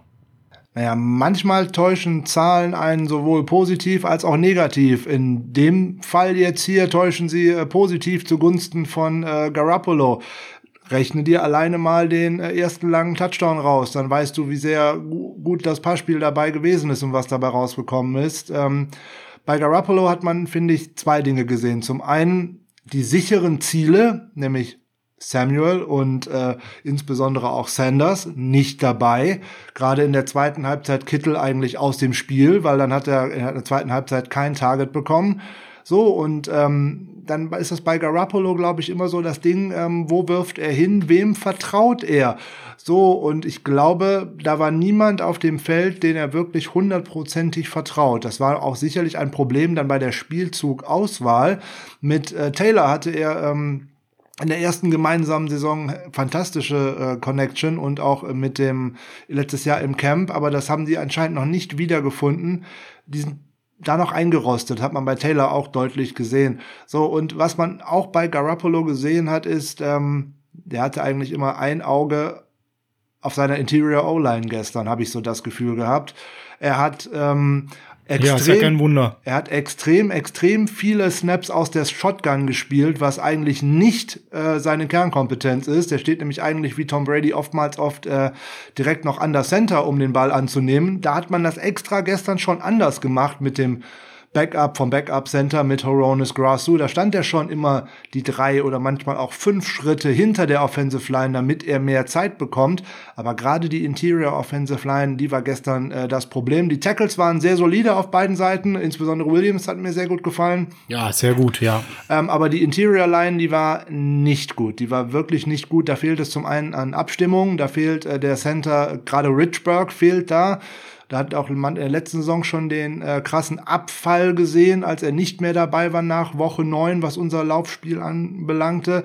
Ähm, und was man bei Brunskill gesehen hat, von dem ich unheimlich viel gehalten habe, ist, dass er jetzt die letzten drei Wochen im Camp leider noch eine andere Position gespielt hat. Da hat er noch Center gespielt als Verletzung, das ist nicht äh, als ähm, Vertretung, war nicht gut. Ja, für alle die, die jetzt vielleicht nicht äh, die Death Chart rauf und runter beten können. Wir haben ja das Problem, dass unser Starting Center leider verletzt ist, mit Weston Richburg auf der POP-List ist. Also wir rechnen damit, dass er sechs Wochen ausfällt. Wir haben eigentlich einen sehr soliden Backup mit Garland der uns ja auch zum Ende letzter Saison einigermaßen bis in den Super Bowl manövriert hat, sicherlich mit Veränderungen, aber das ist auf einem guten Backup-Niveau. Das muss man ganz klar sagen. Und der ist jetzt leider recht spontan ausgefallen. Wobei wir das schon die ganze Zeit vermutet haben, weil Grasu ist nun mal äh, nicht umsonst recht spät zu uns gekommen. Ähm, er war einer, wo wir die ganze Zeit, Frank, ich kann mich an eine Folge erinnern, gebeten haben, dass der nicht zum Einsatz kommt. Und jetzt ist er gestern zum Einsatz gekommen und ähm, wir lagen mit unseren Stoßgebeten, dass er bitte nicht spielt, schon richtig. Dazu hast du es gerade richtig gesagt, Brunskill hat auf Center in den Trainingscamps sich ausprobiert sah da nicht so gut aus, hatte ein sehr gemischtes Trainingscamp, weil als Right Guard ist er eigentlich durchaus vernünftig ja, da fehlten ihm jetzt allerdings ein paar Snaps, da war noch ein bisschen Rost dran. Ja, und damit waren wir dann auch entscheidend geschwächt. Im Center-Bereich, im Right Guard-Bereich, Frank, das war so ein bisschen wie die Drehtür, wo man durchrennen konnte ja, ich möchte jetzt nicht sagen Drehtür. Ähm, ich habe mir vorhin mal die äh, Pro, Pro, Football Focus Grades angeguckt. Ich bin sehr überrascht. Ähm, da steht bei Horonis Grassu tatsächlich, dass er der zweite, zweitbeste Passblocker gestern gewesen sein soll und dass er keinen Pressure abgegeben hat. Also die Jungs müssen da ein anderes Spiel gesehen haben. Ähm, tut mir leid, oh, das verstehe da ich. Da haben die irgendwie ähm, die Nummern verdreht. Äh, ich finde das. Der äh, Eye-Test sagt komplett das Gegenteil. Ähm, ich finde, die 49ers sind ein bisschen blauäugig in die Saison gegangen. Wenn sich vier Wochen ähm, vor Saisonstart mein Backup-Center verletzt und ich eigentlich schon weiß, dass mein äh, Center nicht in die Saison geht, dass man sich dann ähm, nicht um einen anderen veritablen Center bemüht, um die mit wichtigste Position der O-Line, gerade wegen der Protection Calls. Das wird Roman bestimmt gleich nochmal äh, als ehemals aktiver Spieler noch besser erklären können als wir. Ähm, das hat in der letzten Saison in den Playoffs schon nicht funktioniert, weil da Laken Tomlinson die ganzen Sachen angesagt hat, weil Garland das nicht konnte. Und ich finde, das ist ein Riesenfehler, da so blauäugig reingegangen zu sein, dass man bis zum Schluss, bis zum letzten Dip, also bis Sonntag noch gehofft hat, Garland nach äh, zwei limitierten Trainingseinheiten nur ähm, in den letzten vier Wochen dann zum Saisonstart einsetzen zu können. Und wenn man das erste Video von ihm letzte Woche gesehen hat, wie der auf dem Trainingsplatz rumgehinkt ist, hätte man ihn eigentlich auch gar nicht gebrauchen können für jegliches Run-Blocking oder dergleichen. Also ich finde, das war eindeutig zu blauäugig. Da hätte ich mir gewünscht, dass man sich vielleicht um einen erfahrenen äh, Center bemüht, der äh, auch noch zu haben gewesen wäre, nämlich unser ehemaliger Center, äh, Daniel Kilgore, der aber jetzt dummerweise auch nicht mehr zur Verfügung steht, weil er ist jetzt ein Kansas City Chief. Ja, da haben die Chiefs das gemacht, was wir eigentlich schon vor ähm, vier, fünf Wochen mal rausgehauen haben, den nämlich verpflichtet als soliden Backup, der dann auch zumindestens ähm, die Umgebung kennt und sich schnell zurechtfinden würde. Roman, erklär uns doch mal aus deiner Perspektive als Fachmann und ehemaliger Leistungssportler, Warum ist denn diese Position des Centers so verdammt wichtig für den Quarterback an der Stelle und damit für das gesamte Offensive Game? Also das erste offensichtliche ist natürlich der Snap, ähm, die, die Ballübergabe zwischen äh, Center und Quarterback. Das muss funktionieren, das muss harmonieren, das muss blind sein, äh, das muss also wirklich im, im Schlaf äh, funktionieren. Äh, dann ist aber auch der Center nicht nur der Mann, der in der Mitte steht, sondern auch der Anker der, der Offense Line der ähm, angibt, wenn die Defense sich aufgestellt hat, wie die Protection angepasst werden muss. Das heißt also, wenn ich im Huddle den Spielzug angebe, dass ich zum Beispiel einen Zone-Block nach rechts mache und plötzlich stehen alle schon auf rechts, dann ist das perfekt, dann brauche ich gar nichts groß sagen, dann sage ich irgendeinen Fake und dann ist gut. Äh, wenn dann allerdings äh, in einem Passblock zum Beispiel äh, die Defense unerwarteterweise in einer anderen Formation rauskommt, dann muss der Center die, die Adjustment Calls geben und dann praktisch seine Mitspielern rechts und links äh, angeben, in welche Richtung oder wer, wer für sie sozusagen das primäre Ziel ist und wen sie blocken müssen. Ähm, das gilt auch beim Laufspiel, ähm, aber ich muss sagen, gestern beim Passspiel hat das überhaupt nicht funktioniert. Laufspiel ansatzweise, ja, aber ähm, es gab ja kaum eine Situation, wo Garoppolo mal wirklich in Ruhe passen konnte.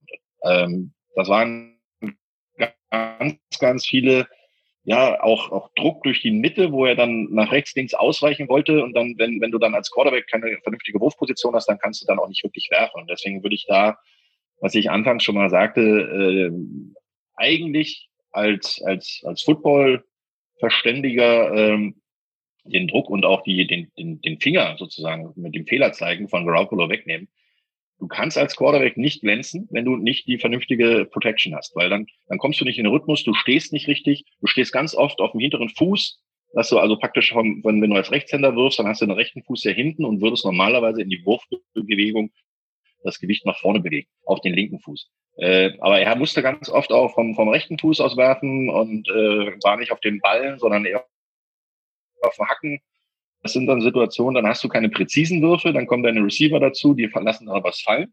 Ähm, nicht jeder fallen gelassene Pass ist äh, Schuld des Receivers, sondern da muss man immer wirklich auch beide Seiten sehen, ist der, hat der Quarterback vernünftig geworfen oder nicht. Aber das, das ist ja eine Sache, die sich addiert.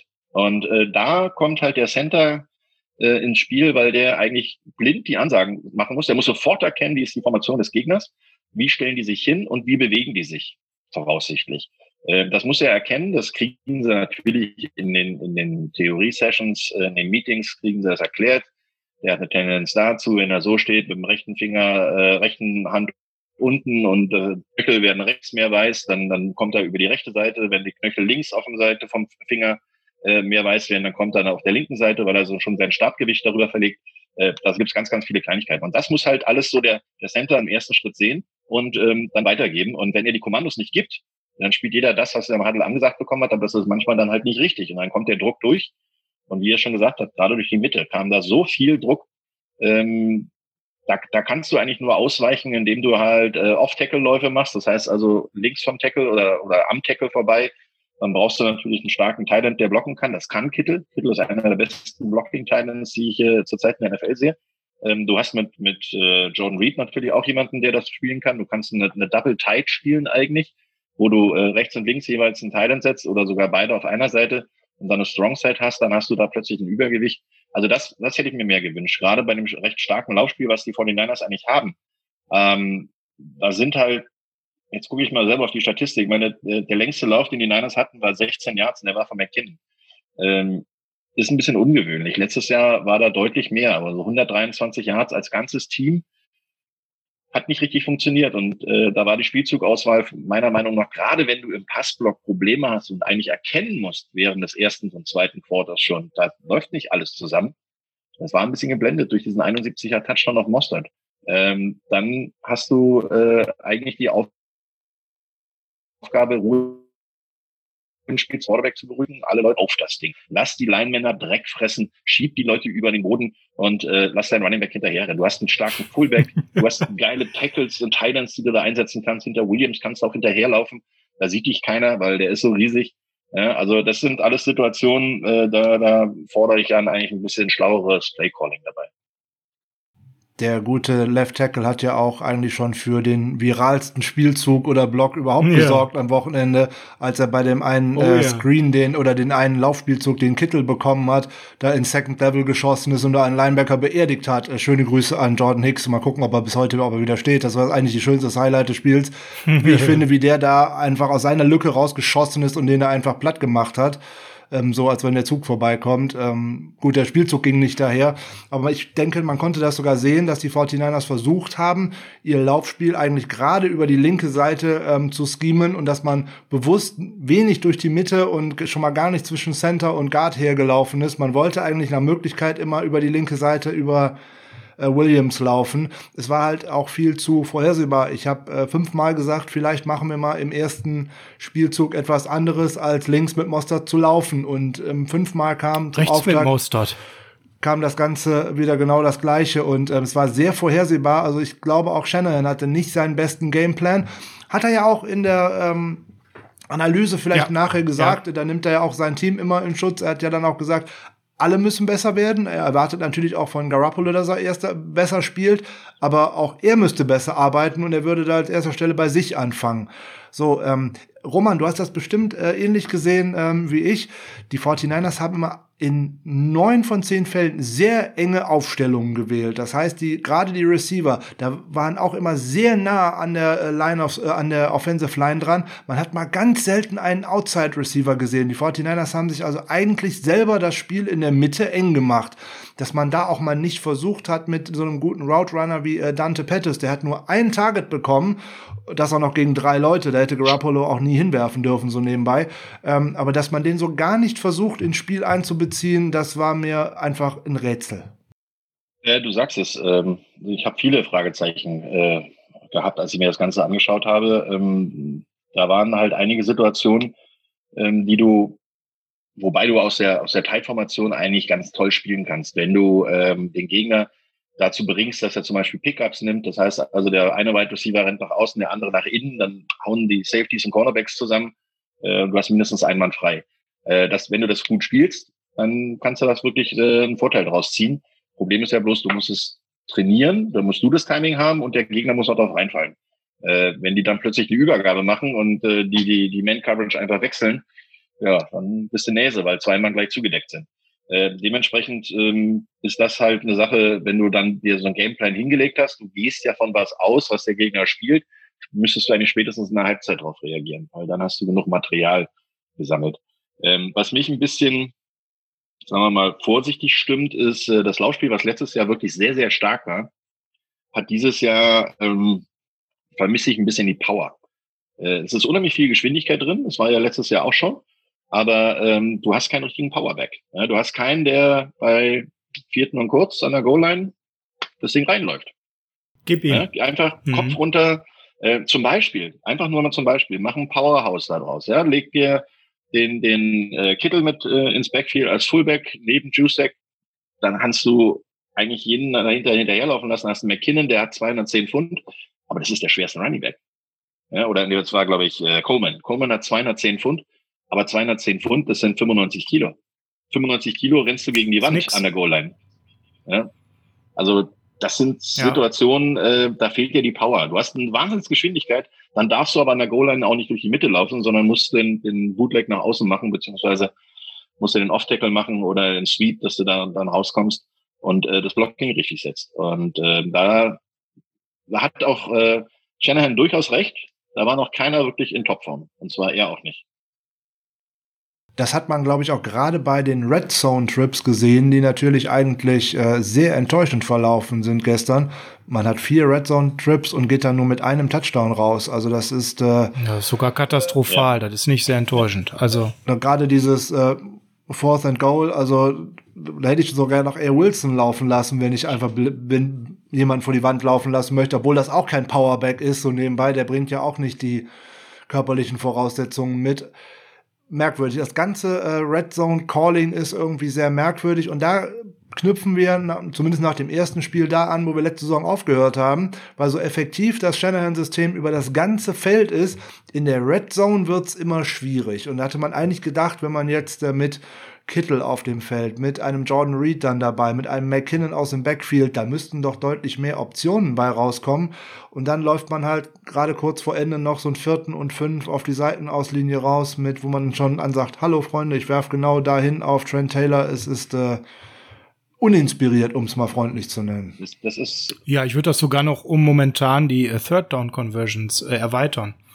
Die fand ich auch massiv uninspiriert. Zwei von elf äh, furchtbar. Also ähm, ja, Red Zone hatten wir letztes Jahr schon Probleme, aber dass wir bei Dritten auch solche Probleme haben, ich glaube, das hat uns dann an der Stelle nachher auch das Genick gebrochen, als wir gegen das äh, umgestürzte Momentum arbeiten mussten, dass wir immer wieder Probleme hatten, dann die dritten Versuche zu verwandeln und auch da habe ich das Playcalling extrem uninspiriert in Teilen vorhersehbar erlebt und ähm, die gute Defense der Cardinals, und dafür sind die Cardinals ehrlich gesagt in der letzten Saison nicht unbedingt bekannt gewesen, ähm, spricht halt auch dafür, dass an der Stelle, und das sage ich mal ganz offen, auch wenn ihr das da draußen nicht hören wollt, nicht die Cardinals so gut in der Defense waren, sondern wir waren so schlecht in der Offense.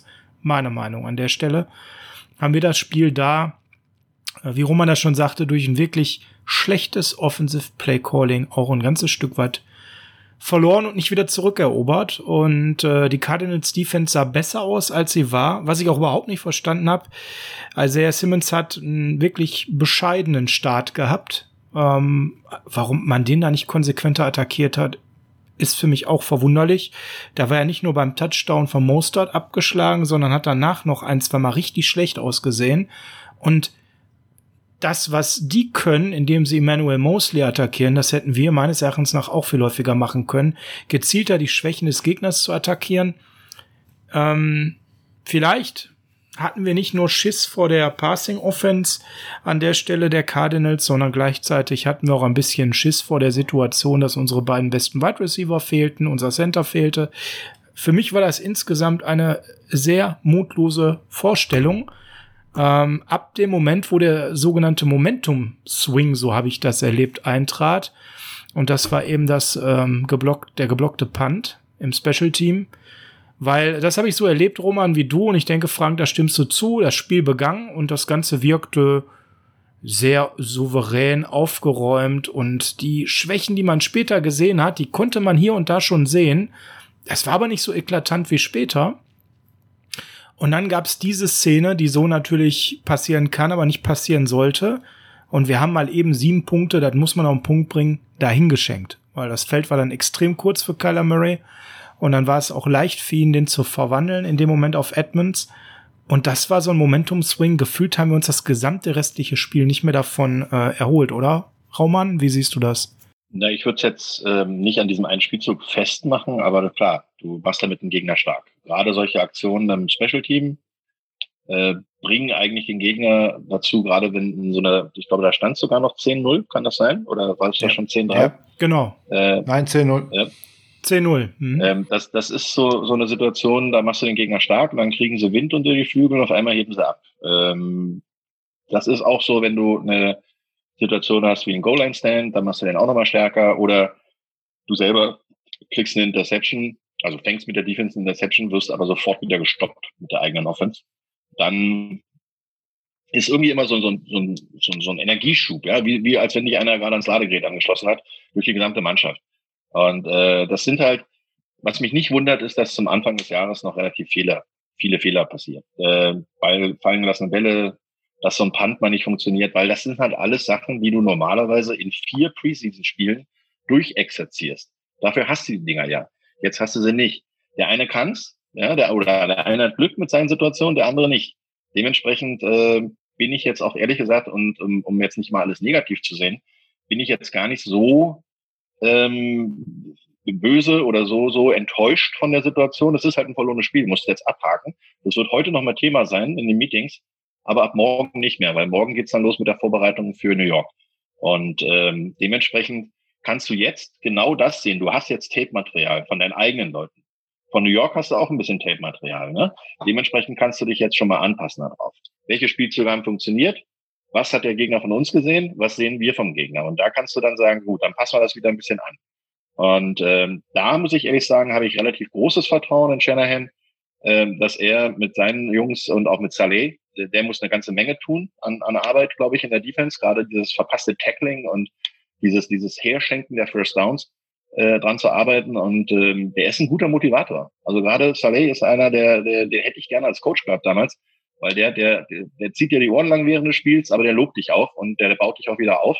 Und äh, ich glaube, der kann auch sehr gut mit, mit den Spielern umgehen. Und dementsprechend äh, stecke ich jetzt nicht den Kopf in den Sand, sondern jetzt musst du sagen, hier, Staub abwischen, ja, du bist halt hingefallen, wie du vorhin so schön gesagt hast, Frank, äh, wieder aufstehen und weitermachen. Krone richten, weitermachen.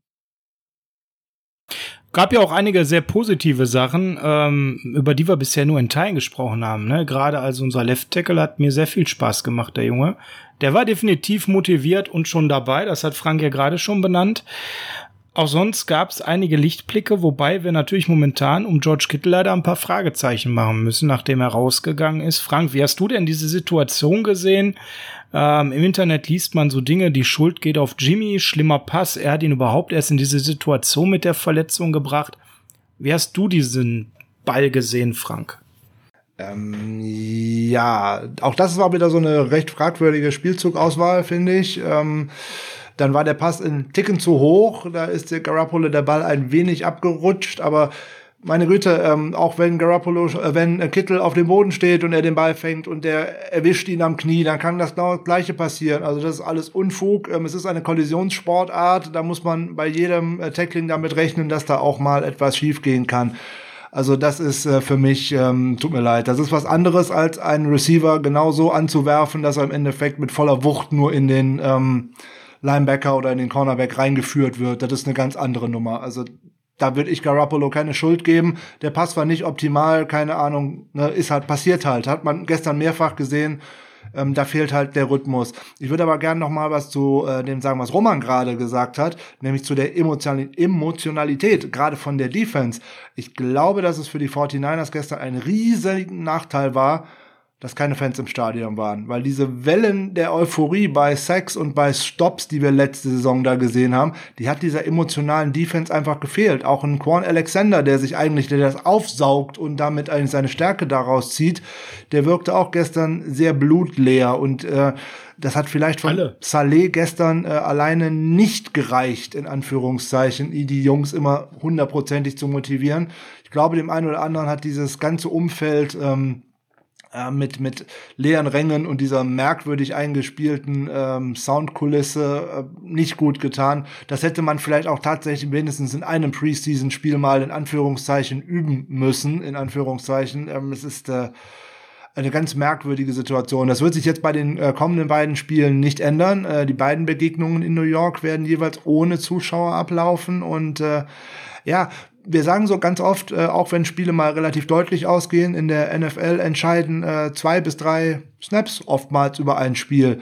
Wenn man sich die drei Snaps anschaut, die äh, im Endeffekt zu so einem kleinen Momentum-Switch oder zum großen geführt haben, bringt Garoppolo den äh, Pass beim dritten und fünf äh, an, in Anführungszeichen, auf äh, Trent Taylor geben wir den Ball nicht ab, also sprich, wir würden nicht punten. Äh, wenn Dante Johnson einen ordentlichen Block setzt, wird der Punt nicht geblockt, so, und damit kriegst du auch den Touchdown nicht. So, das ist eine Verkettung unglücklicher Umstände, und wenn es dann nicht läuft, dann läuft es dann halt nicht. Frank, darf ich ganz so, auf der anderen Seite, natürlich. Hätte, hätte Fahrradkette. Eben. Also wirklich ganz ehrlich, du musst jetzt da einen Haken machen. Ähm, äh, ich sehe ja schon, wir, wir diskutieren ja schon ziemlich lange darüber, ne, was was jetzt passiert ist, was gut war, was nicht so viel anscheinend, äh, was doch schlecht war. Aber das ist ja genau der Punkt. Wir müssen ja, eigentlich musst du jetzt sagen, wirklich Haken ran, weil äh, das ist ja alles schon passiert. Und äh, wir werden auch nichts an der Situation ändern, dass äh, die Zuschauer nicht da sind. Leider. Das wird auch noch eine ganze Weile so sein. Du musst wirklich jetzt das, das Lernen, den Lernmoment mitnehmen. Und das ist genau das, was jetzt noch, ich sag mal, maximal zwei, drei Spiele bei allen NFL-Teams äh, gehen wird, weil die sich alle an diese Situation anpassen müssen. Auch die, die Cardinals werden zu Hause auf einmal nicht unbedingt überragend spielen, weil nämlich ihr geschlossenes Stadion plötzlich fehlt, beziehungsweise die Zuschauer, der Lärm da drin. Äh, man hat es doch gestern gesehen in New England, da war es auch so. Da war nicht ein einziger Zuschauer da. Äh, und ähm, der, das einzige Stadion gestern, was überhaupt Zuschauer zugelassen hatte, war Jacksonville. Dann kann man sagen, Florida ist ja nur ein Hotspot. Also Schwachsinn, dass man da welche hinpackt. Hm, ja. Aber kann man mal machen. Unglaublich. Äh, ja. Ich finde halt, du musst dich auf die Situation anpassen. Dafür sind es Profis und die sind auch alle gut genug. Und wenn sie nicht gut sind, dann sind draußen fünf weitere, die auf dieser Position gut genug sind. Und dementsprechend ähm, ich möchte nicht alles kaputt reden. Ich möchte auch äh, die vielen guten Ansätze, die sie hatten, das waren nämlich wirklich einige dabei, äh, zu bringen, dann ähm, zu nutzen, dass wir sagen können, hey, jetzt, jetzt nach vorne gucken. Ja, du hast jetzt zwei Mannschaften, die du wahrscheinlich nicht unbedingt im obersten Drittel der NFL spielen. Wenn du überlegst, Barkley ist nicht dabei, sag mal Barkley, der Running Back der Giants.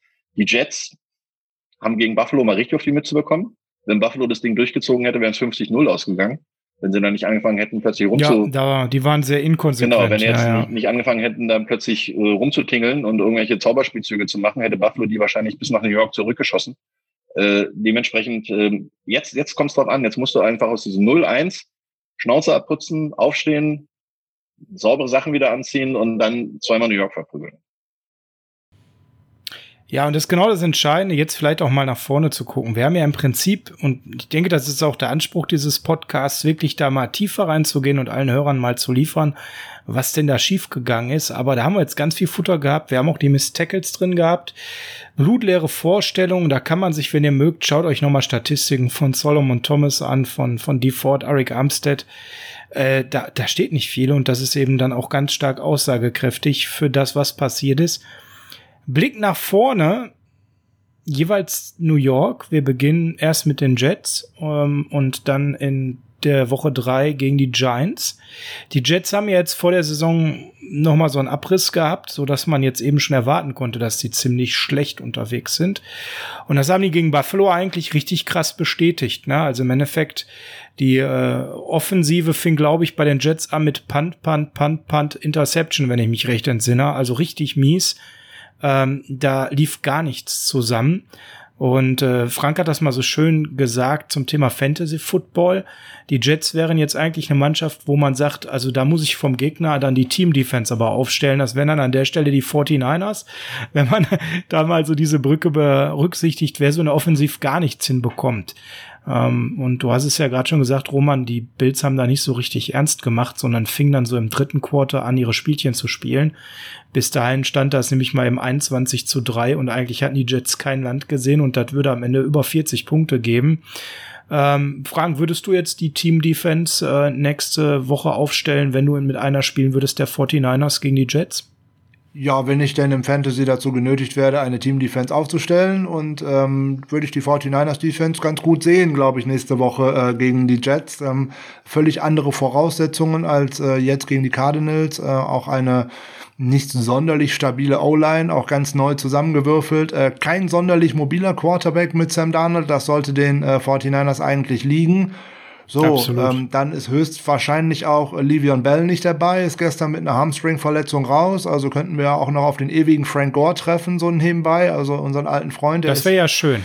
Ist ja auch dabei hat so und für mein Fantasy-Team gemacht. Jetzt weiß ich's. Habe ich gar nicht mitbekommen, dass er vom Feld gegangen ist. Ist aber ja, sogar ziemlich früh. Ich bin äh, nämlich auch einer der Leidtragenden, der da nur fünf Punkte hatte. Genau. Ja, okay, das passiert halt auch im passiert eben auch im Fantasy Football. es ist, äh, es ist äh, gemein.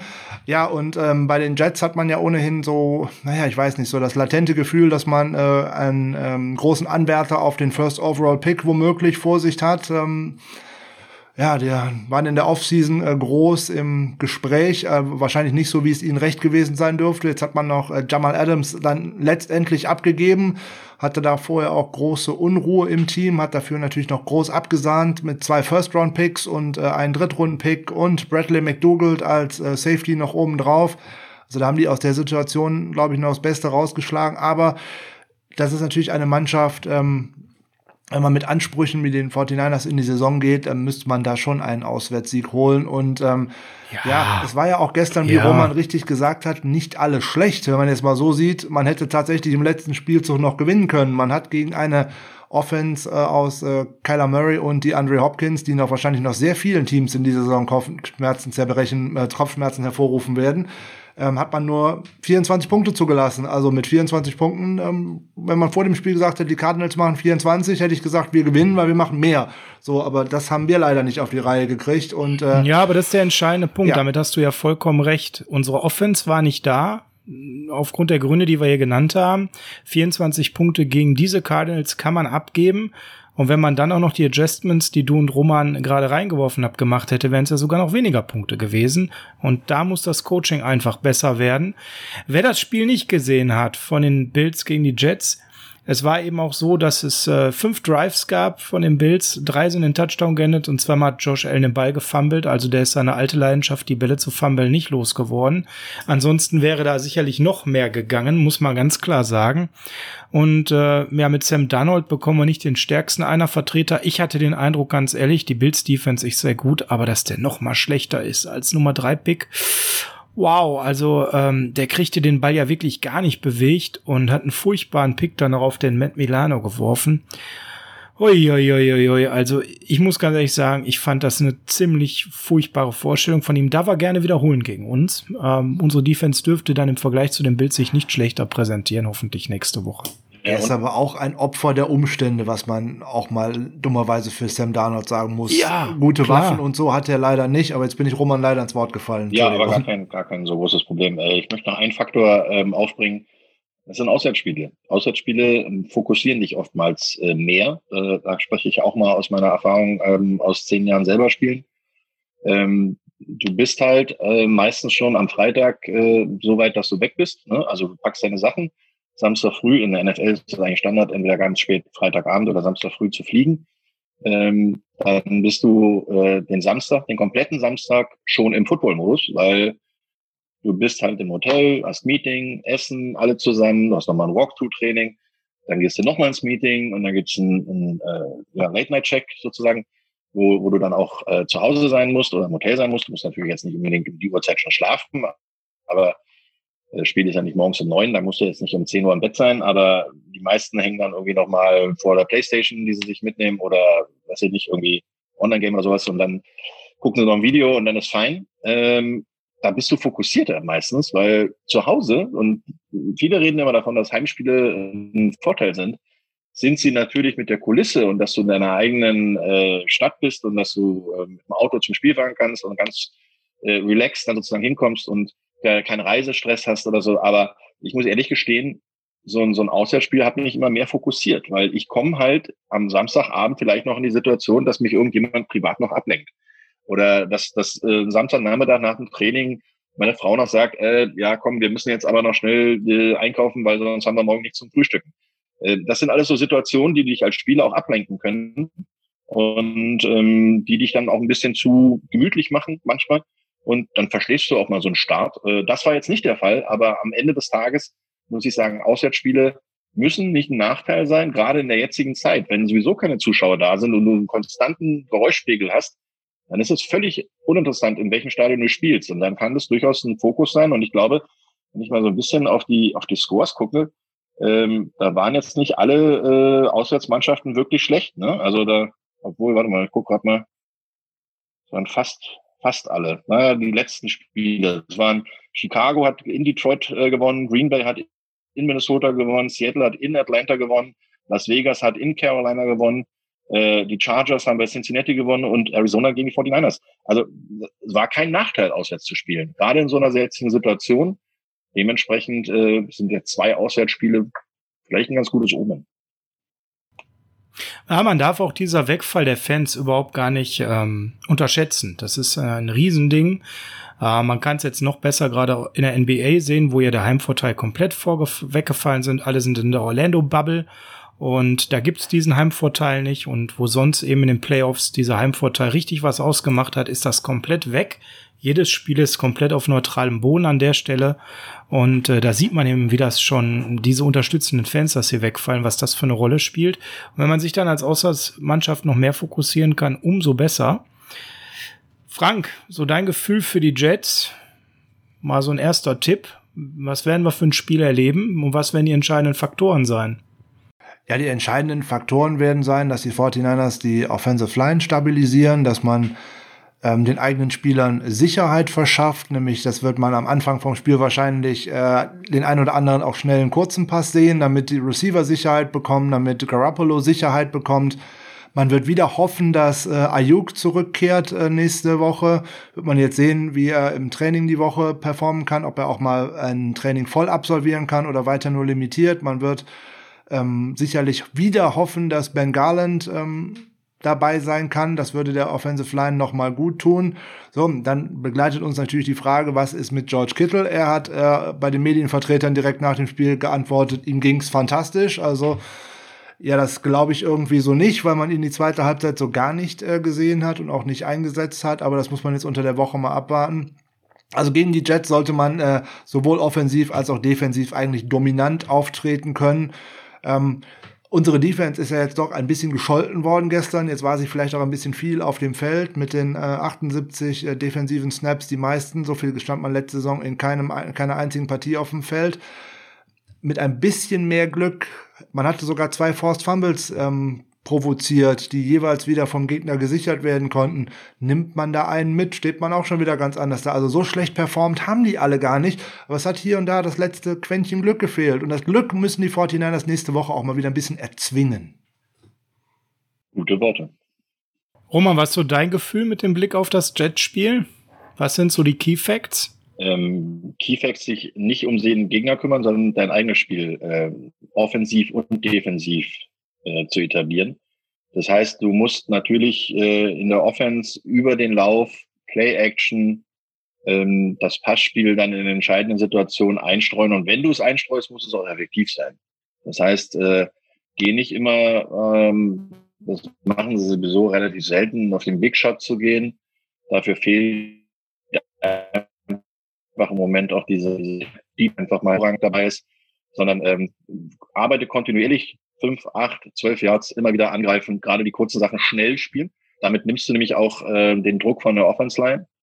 Ähm, ich würde Garoppolo wieder viel mehr unter Center stellen, auch wenn, wenn da der Druck kommt, dann lass einfach die drei vorne Center, Guard, Guard die Mitte dicht machen. Dann müssen die Tackles äh, ein bisschen auch mehr nach innen arbeiten und du hast da halt einen Tight End und einen Running Back nach außen, aber dann spiel schnell über die Wide Receiver. Spiel keine keine Route, die, die unbedingt tiefer angelegt ist als 10, weil du hast so viel Potenzial in, in Yards after Catch, also nach dem Ballfang mit Schnelligkeit, mit Beweglichkeit im ganzen Kader. Äh, dann hast du deine Offense als Gameplan, glaube ich, ganz gut zusammen. Defense, ähm, weiter mit, mit viel Druck von den Down äh, zu arbeiten, ja, aber vergiss deine Linebacker nicht. Schick die nicht immer nur in die Coverage.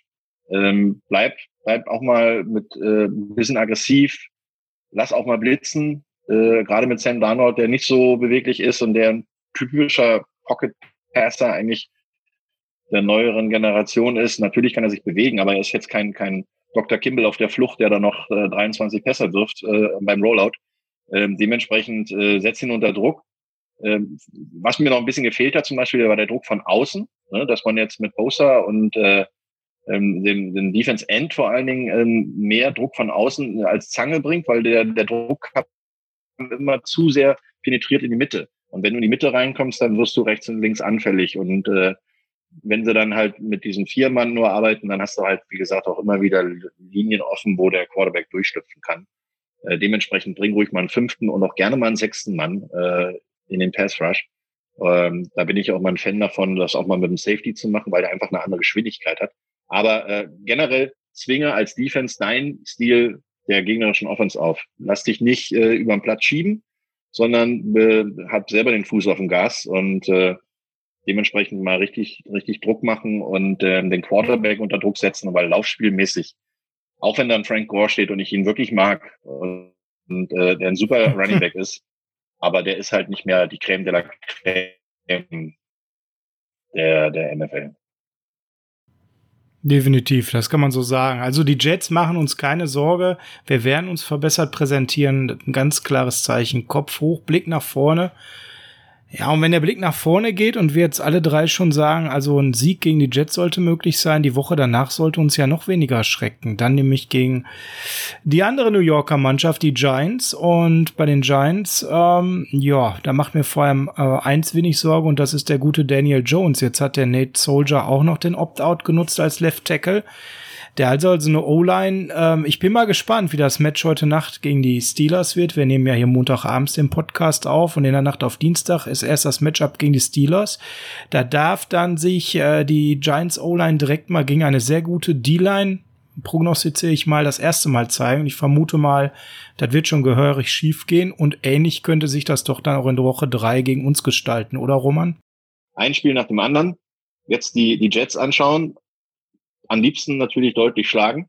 Und äh, dann kannst du am Sonntagabend damit anfangen, dich auf das äh, Spiel gegen die Giants vorzubereiten. Und da hast du dann zwei Wochen quasi Tape zur Verfügung und dann kannst du dich darüber wieder kümmern. Ja, von den Papierform her ist es im Moment so, dass New York weder das eine noch das andere Team wirklich ein Favorit ist.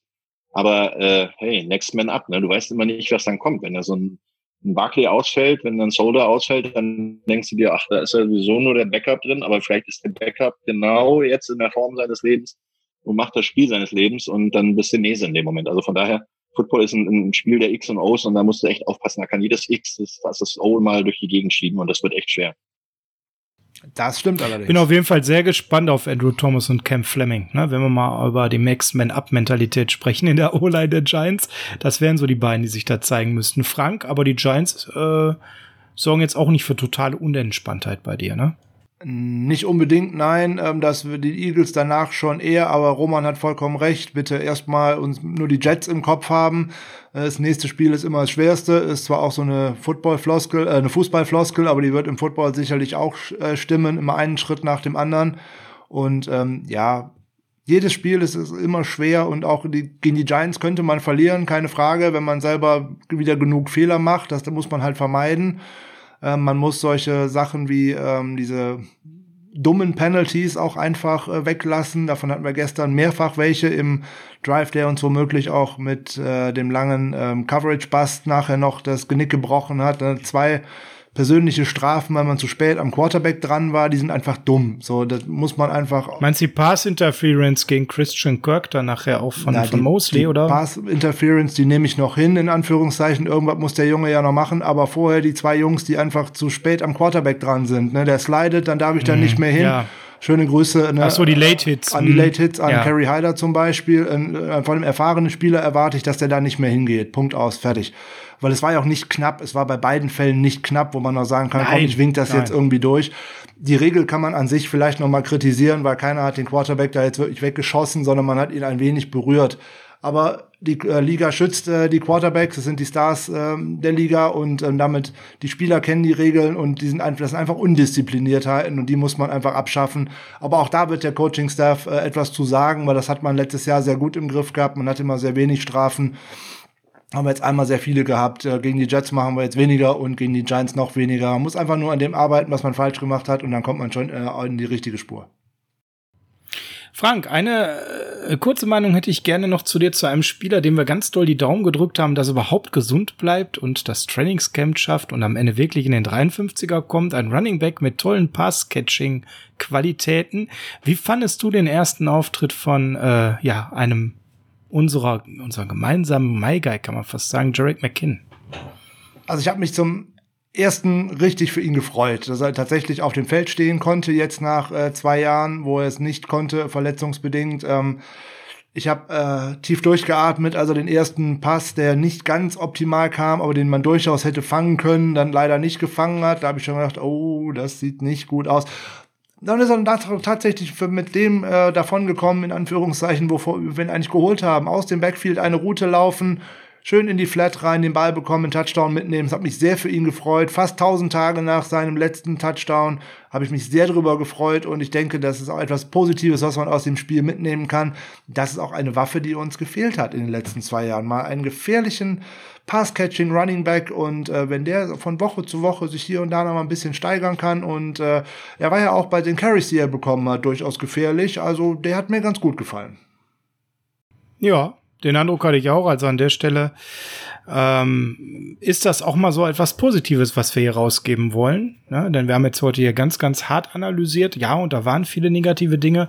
Aber der hat mir auch ganz gut gefallen und macht Geschmack auf mehr. Wir hoffen, dass er gesund bleibt und die nächsten Woche einfach diese ähm, Form auch zeigen kann. Frank, hast du noch etwas aus dem letzten Spiel, was dir gut gefallen hat, worüber wir heute noch nicht gesprochen haben?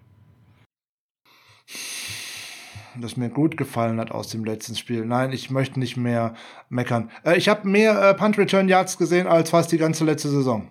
Und es waren nicht viele, deswegen war es auch keine große Leistung. Aber ähm, ich bin schon froh, wenn ja. beim Punt Return der Ball nicht äh, aufspringen gelassen wird, weil man da immer noch Yards verliert. Ich nehme dann lieber nur die drei, vier Yards. Ich brauche nicht immer den großen Return. Also, ähm, wen ich meine. Du bist auch froh, dass da nicht ein gewisser Mann stand. Ne? Wenn Richie James einen Ball fangen würde beim Punt Return, hätte ich damit kein Problem. Ich sage, dieses Aufbouncen lassen und damit 15 Yards immer noch weiterhin zu verlieren und sich damit immer die Ausgangsposition schwieriger zu machen, ähm, das gefällt mir einfach nicht. Äh, ansonsten tut's mir leid, dass er sich verletzt hat, weil so standen wir gestern auf einmal nur noch mit drei einsatzbereiten äh, Wide Receivern da und das war sicherlich auch doof. Da hätte man auch noch gut eine vierte Option mal hätte gebrauchen können, insbesondere äh, ein James bringt noch ähm, auch einen gewissen Speed mit. Das hat man letztes Jahr gegen die Cardinals gesehen mit einem Big Play. Aber auch der wird, wenn er denn dabei ist, auch zu wenig eingesetzt. Das äh, ist dann halt, ähm, ja. Wenn man bei Shanahan im Doghouse sitzt, sitzt man im Doghouse und da kommt man auch ganz schwer wieder raus. Ja, so ist es. Okay, dann sind wir schon sehr weit heute in unserem Podcast. Frank, jetzt wo wir einmal Roman Motzkus heute Abend zu Gast haben, ihr hattet euch jetzt gar nicht das große ähm, Duell der Statistiken geliefert, aber gibt es noch eine Frage, die du an Roman hast, die du heute Abend stellen möchtest? Mich würde interessieren, ähm, was Roman davon halten würde oder überhaupt, wie er das Wide Receiver Core der 49ers beurteilt, weil es fehlt ja eigentlich doch eine gewisse Veteran Presence bei dem Ganzen. Würdest du eventuell dazu neigen, einen Spieler wie jetzt Mohamed Sanu, der ja nun äh, noch Free Agent ist, äh, eventuell mal zu diesem jungen Wide Receiver Core dazu zu holen oder auch einen anderen äh, Veteran Receiver, der die ganzen Jungen mal so ein bisschen an der Hand nimmt, wie das auch Emmanuel Sanders in der letzten Saison getan hat? Auch wenn das nichts mit Zahlen zu tun hat, sondern mehr mit Erfahrung, ist es natürlich äh, genau der richtige, der richtige Move. Ne? Also du musst äh, mal den Blick auf das gesamte Roster äh, bei den Wide Receivers werfen. Da ist äh, keiner im Moment im aktiven Kader, ich glaube, der mehr als vier Jahre dabei ist. Und ähm, da hast du halt schon eine Problematik, dass da gerade in so einer schweren Situation, wie sie jetzt ist, und ich meine jetzt nicht die Situation spielerisch, sondern äh, die ganzen Umstände. Ne? Trainingslager, hat man alles schon angesprochen, OTAs, Minicamps, fehlen alles. Äh, nicht jeder bereitet sich professionell 100% gut vor, muss dann im, im, Mini, äh, im Trainingscamp alles zeigen äh, und vor allen Dingen auch in so einer Situation, ähm, ohne Zuschauer zu spielen. Man hört viel mehr, die Kommunikation geht mehr nach außen, du musst viel mehr miteinander reden.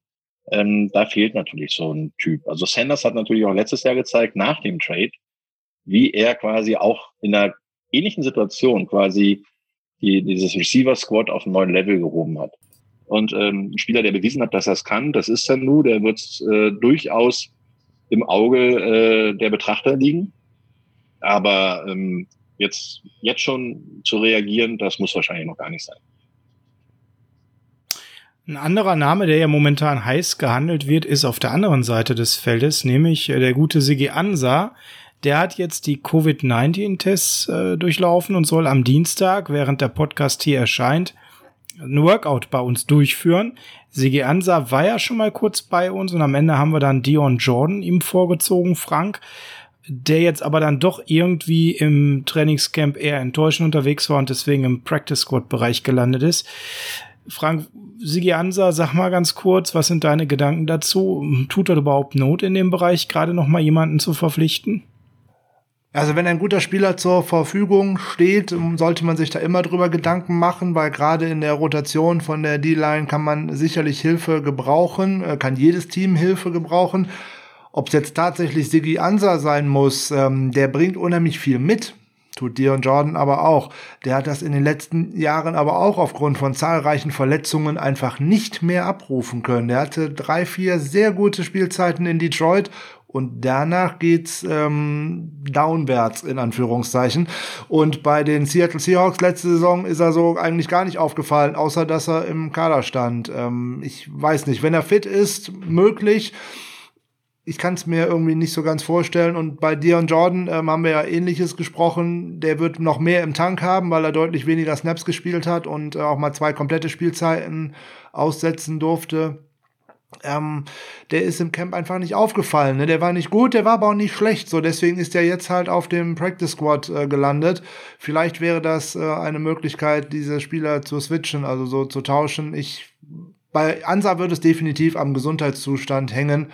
Und ähm, das werden sich die Ärzte genau anschauen. Es wird ja einen Grund gehabt haben, warum man sich vor rund vier Wochen oder sechs, fünf Wochen, keine Ahnung mehr, wann das Workout genau war, gegen ihn entschieden hat oder auch damals gegen Damontre Moore entschieden hat, der ja auch nicht mehr zur Verfügung steht. Der ist ja ein Seahawk. Ja. Okay. Ja, dann sind wir am Ende der heutigen Ausgabe angekommen, haben doch in äh, ziemlich detailreich das äh, Spiel nachbesprochen wir hoffen, der Grundton war nicht zu negativ, er war kritisch, aber wir haben ja auch die guten Sachen herausgehoben und ja, wir haben jetzt vollen Fokus auf das Spiel gegen die Jets. Da kann ich also schon mal den Blick nach vorne auch für Frank und mich richten. Am Freitag kommt natürlich wieder unsere neue Rubrik, Frank, nämlich der Blick auf das nächste Spiel. Ähm, erzähl mal kurz, was uns am Freitag erwartet in dem nächsten Teil unseres Podcastes, Frank. Ja, am Freitag gibt's dann die Spieltagspreview für Sonntag, 19 Uhr, beste Fernsehzeit deutscher Zeit, nämlich die erste Partie bei den New York Jets. Dann schauen wir mal, was werden denn dann möglicherweise entscheidende Matchups sein? Wo haben die Teams Stärken und Schwächen? Was hat man aus dem ersten Spiel jetzt schon mitnehmen können? Wo können die 49ers angreifen? Wir schauen ein kleines bisschen in die Historie und machen das Ganze rund und blicken auch noch ein bisschen auf die Startaufstellungen, so dass alle gut vorbereitet ins Spiel gehen können.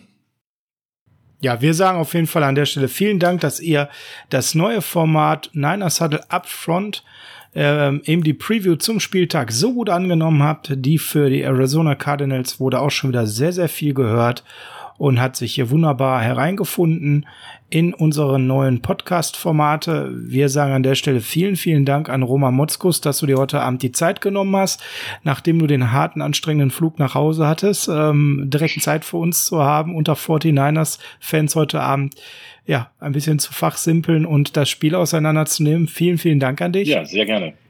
Ich hoffe, es hat dir ein bisschen Spaß gemacht, auch wenn der Grundton heute natürlich etwas kritischer und weniger euphorisch war, als wenn wir die Cardinals jetzt total weggeblasen hätten. Von daher wäre toll, wenn du dir nochmal die Zeit nach einem hohen Sieg nimmst, ja, dass wir nochmal mit einem anderen Grundton zusammen quatschen können. Ja, ja wobei ich ja bei solchen, bei solchen Situationen ja, ja, auch immer noch ein Härchen in der Suppe finde, ne? auch wenn man hoch gewinnt. Also von daher, ich bin ja nicht immer nur jauchzen und zu Tode betrübt äh, das habt ihr ja auch schon, glaube ich, mitbekommen, dass wenn man Sachen kritisch anspricht, dann muss man trotzdem auch positive Sachen sehen. Und deswegen, äh, es hat mir viel Spaß gemacht, auch wenn für mich der Abend hier heute ein bisschen lang wird, weil äh, ist natürlich die Nacht äh, zwischen Sonntag äh, und Montag für mich immer sehr kurz, aber ich äh, mache das sehr, sehr gerne und es hat wirklich Spaß gemacht. Vor allem, weil es ein wirklich tolles äh, fachliches Gespräch war, was tief in die Materie der 49ers eingegangen ist und äh, sowas macht immer Spaß, wenn ich dann nicht nur über Grundregeln und äh, First Downs erzählen darf, sondern halt auch mal ein bisschen analysieren darf, was in der Tiefe passiert. Das macht mir immer besonders Spaß. Ja, also von daher, wenn das nochmal passt, freuen wir uns sehr, Roman. Und ich darf dich jetzt schon mal ganz herzlich zu einem Off-Season-Talk einladen. Denn dann hätten wir auch mal, äh, wenn wir nicht den Druck der Spieltage haben mit all den Neuigkeiten, mal Zeit zu einem wunderbaren Plaudergespräch zu deiner gesamten Football-Vergangenheit. Da gibt's, denke ich, viele spannende Anekdoten zu besprechen. Ja. Ähm, was so im Berliner Raum im Football alles passiert ist, ähm, das wäre toll, wenn wir das dann nach der Saison irgendwann mal machen, wenn ein bisschen Ruhe einkehrt. Können wir gerne tun. Dankeschön, Roman. Ja, das ist doch schon mal ein Wort. Da haben wir doch schon mal sozusagen ein Date für die Offseason. Save the date, wie man da äh, im Neudeutsch so Save schön sagt. Ähm, Ja, wunderbar. Dann bedanke ich mich auch nochmal herzlich. Hat äh, sehr viel Spaß gemacht und äh, die Gemeinde kennt das Ganze ja schon. Ne? Wir entlassen euch in die Woche. Ähm, macht alles gut. Einen habe ich noch. Ich muss, ich muss gerade noch unterbrechen. Einen habe ich noch. Charlie Werner hatte einen Snap. Ja, äh, die Information wollte ich noch rausgeben. Ähm, Charlie, Charlie Werner hat einmal auf dem Feld gestanden. Dein Man Crush hatte Das ist die Info, Snap. die sonst Genau, das wäre die Info, die sonst alle da draußen vermisst hätten. Jetzt, Frank, bist du dran. Okay, zweiter Versuch mit der äh, Abmoderation. Ähm, in eine schöne Woche. Es wird eine sehr sonnige Woche. Ähm, deswegen passt äh, Heart of Chrome und California wieder wie die sprichwörtliche Faust aufs Auge, was jetzt bitte keine Aufforderung zur Gewalt ver äh, verstanden werden soll, sondern seid alle lieb und nett zueinander. Fokussiert äh, auf das kommende Spiel, positiv ins kommende Spiel, weil das wird positiver, es muss positiver werden. Roman hat das auch gesagt. Jetzt abhaken das andere Spiel ja, jetzt haben wir ein Spiel verloren, aber dadurch geht die Welt nicht unter. Wir gucken positiv in die Zukunft und in die nächsten Spiele und dann Volldampf voraus Richtung New York. Wir hören uns am Freitag. Einen schönen Abend. Macht's gut.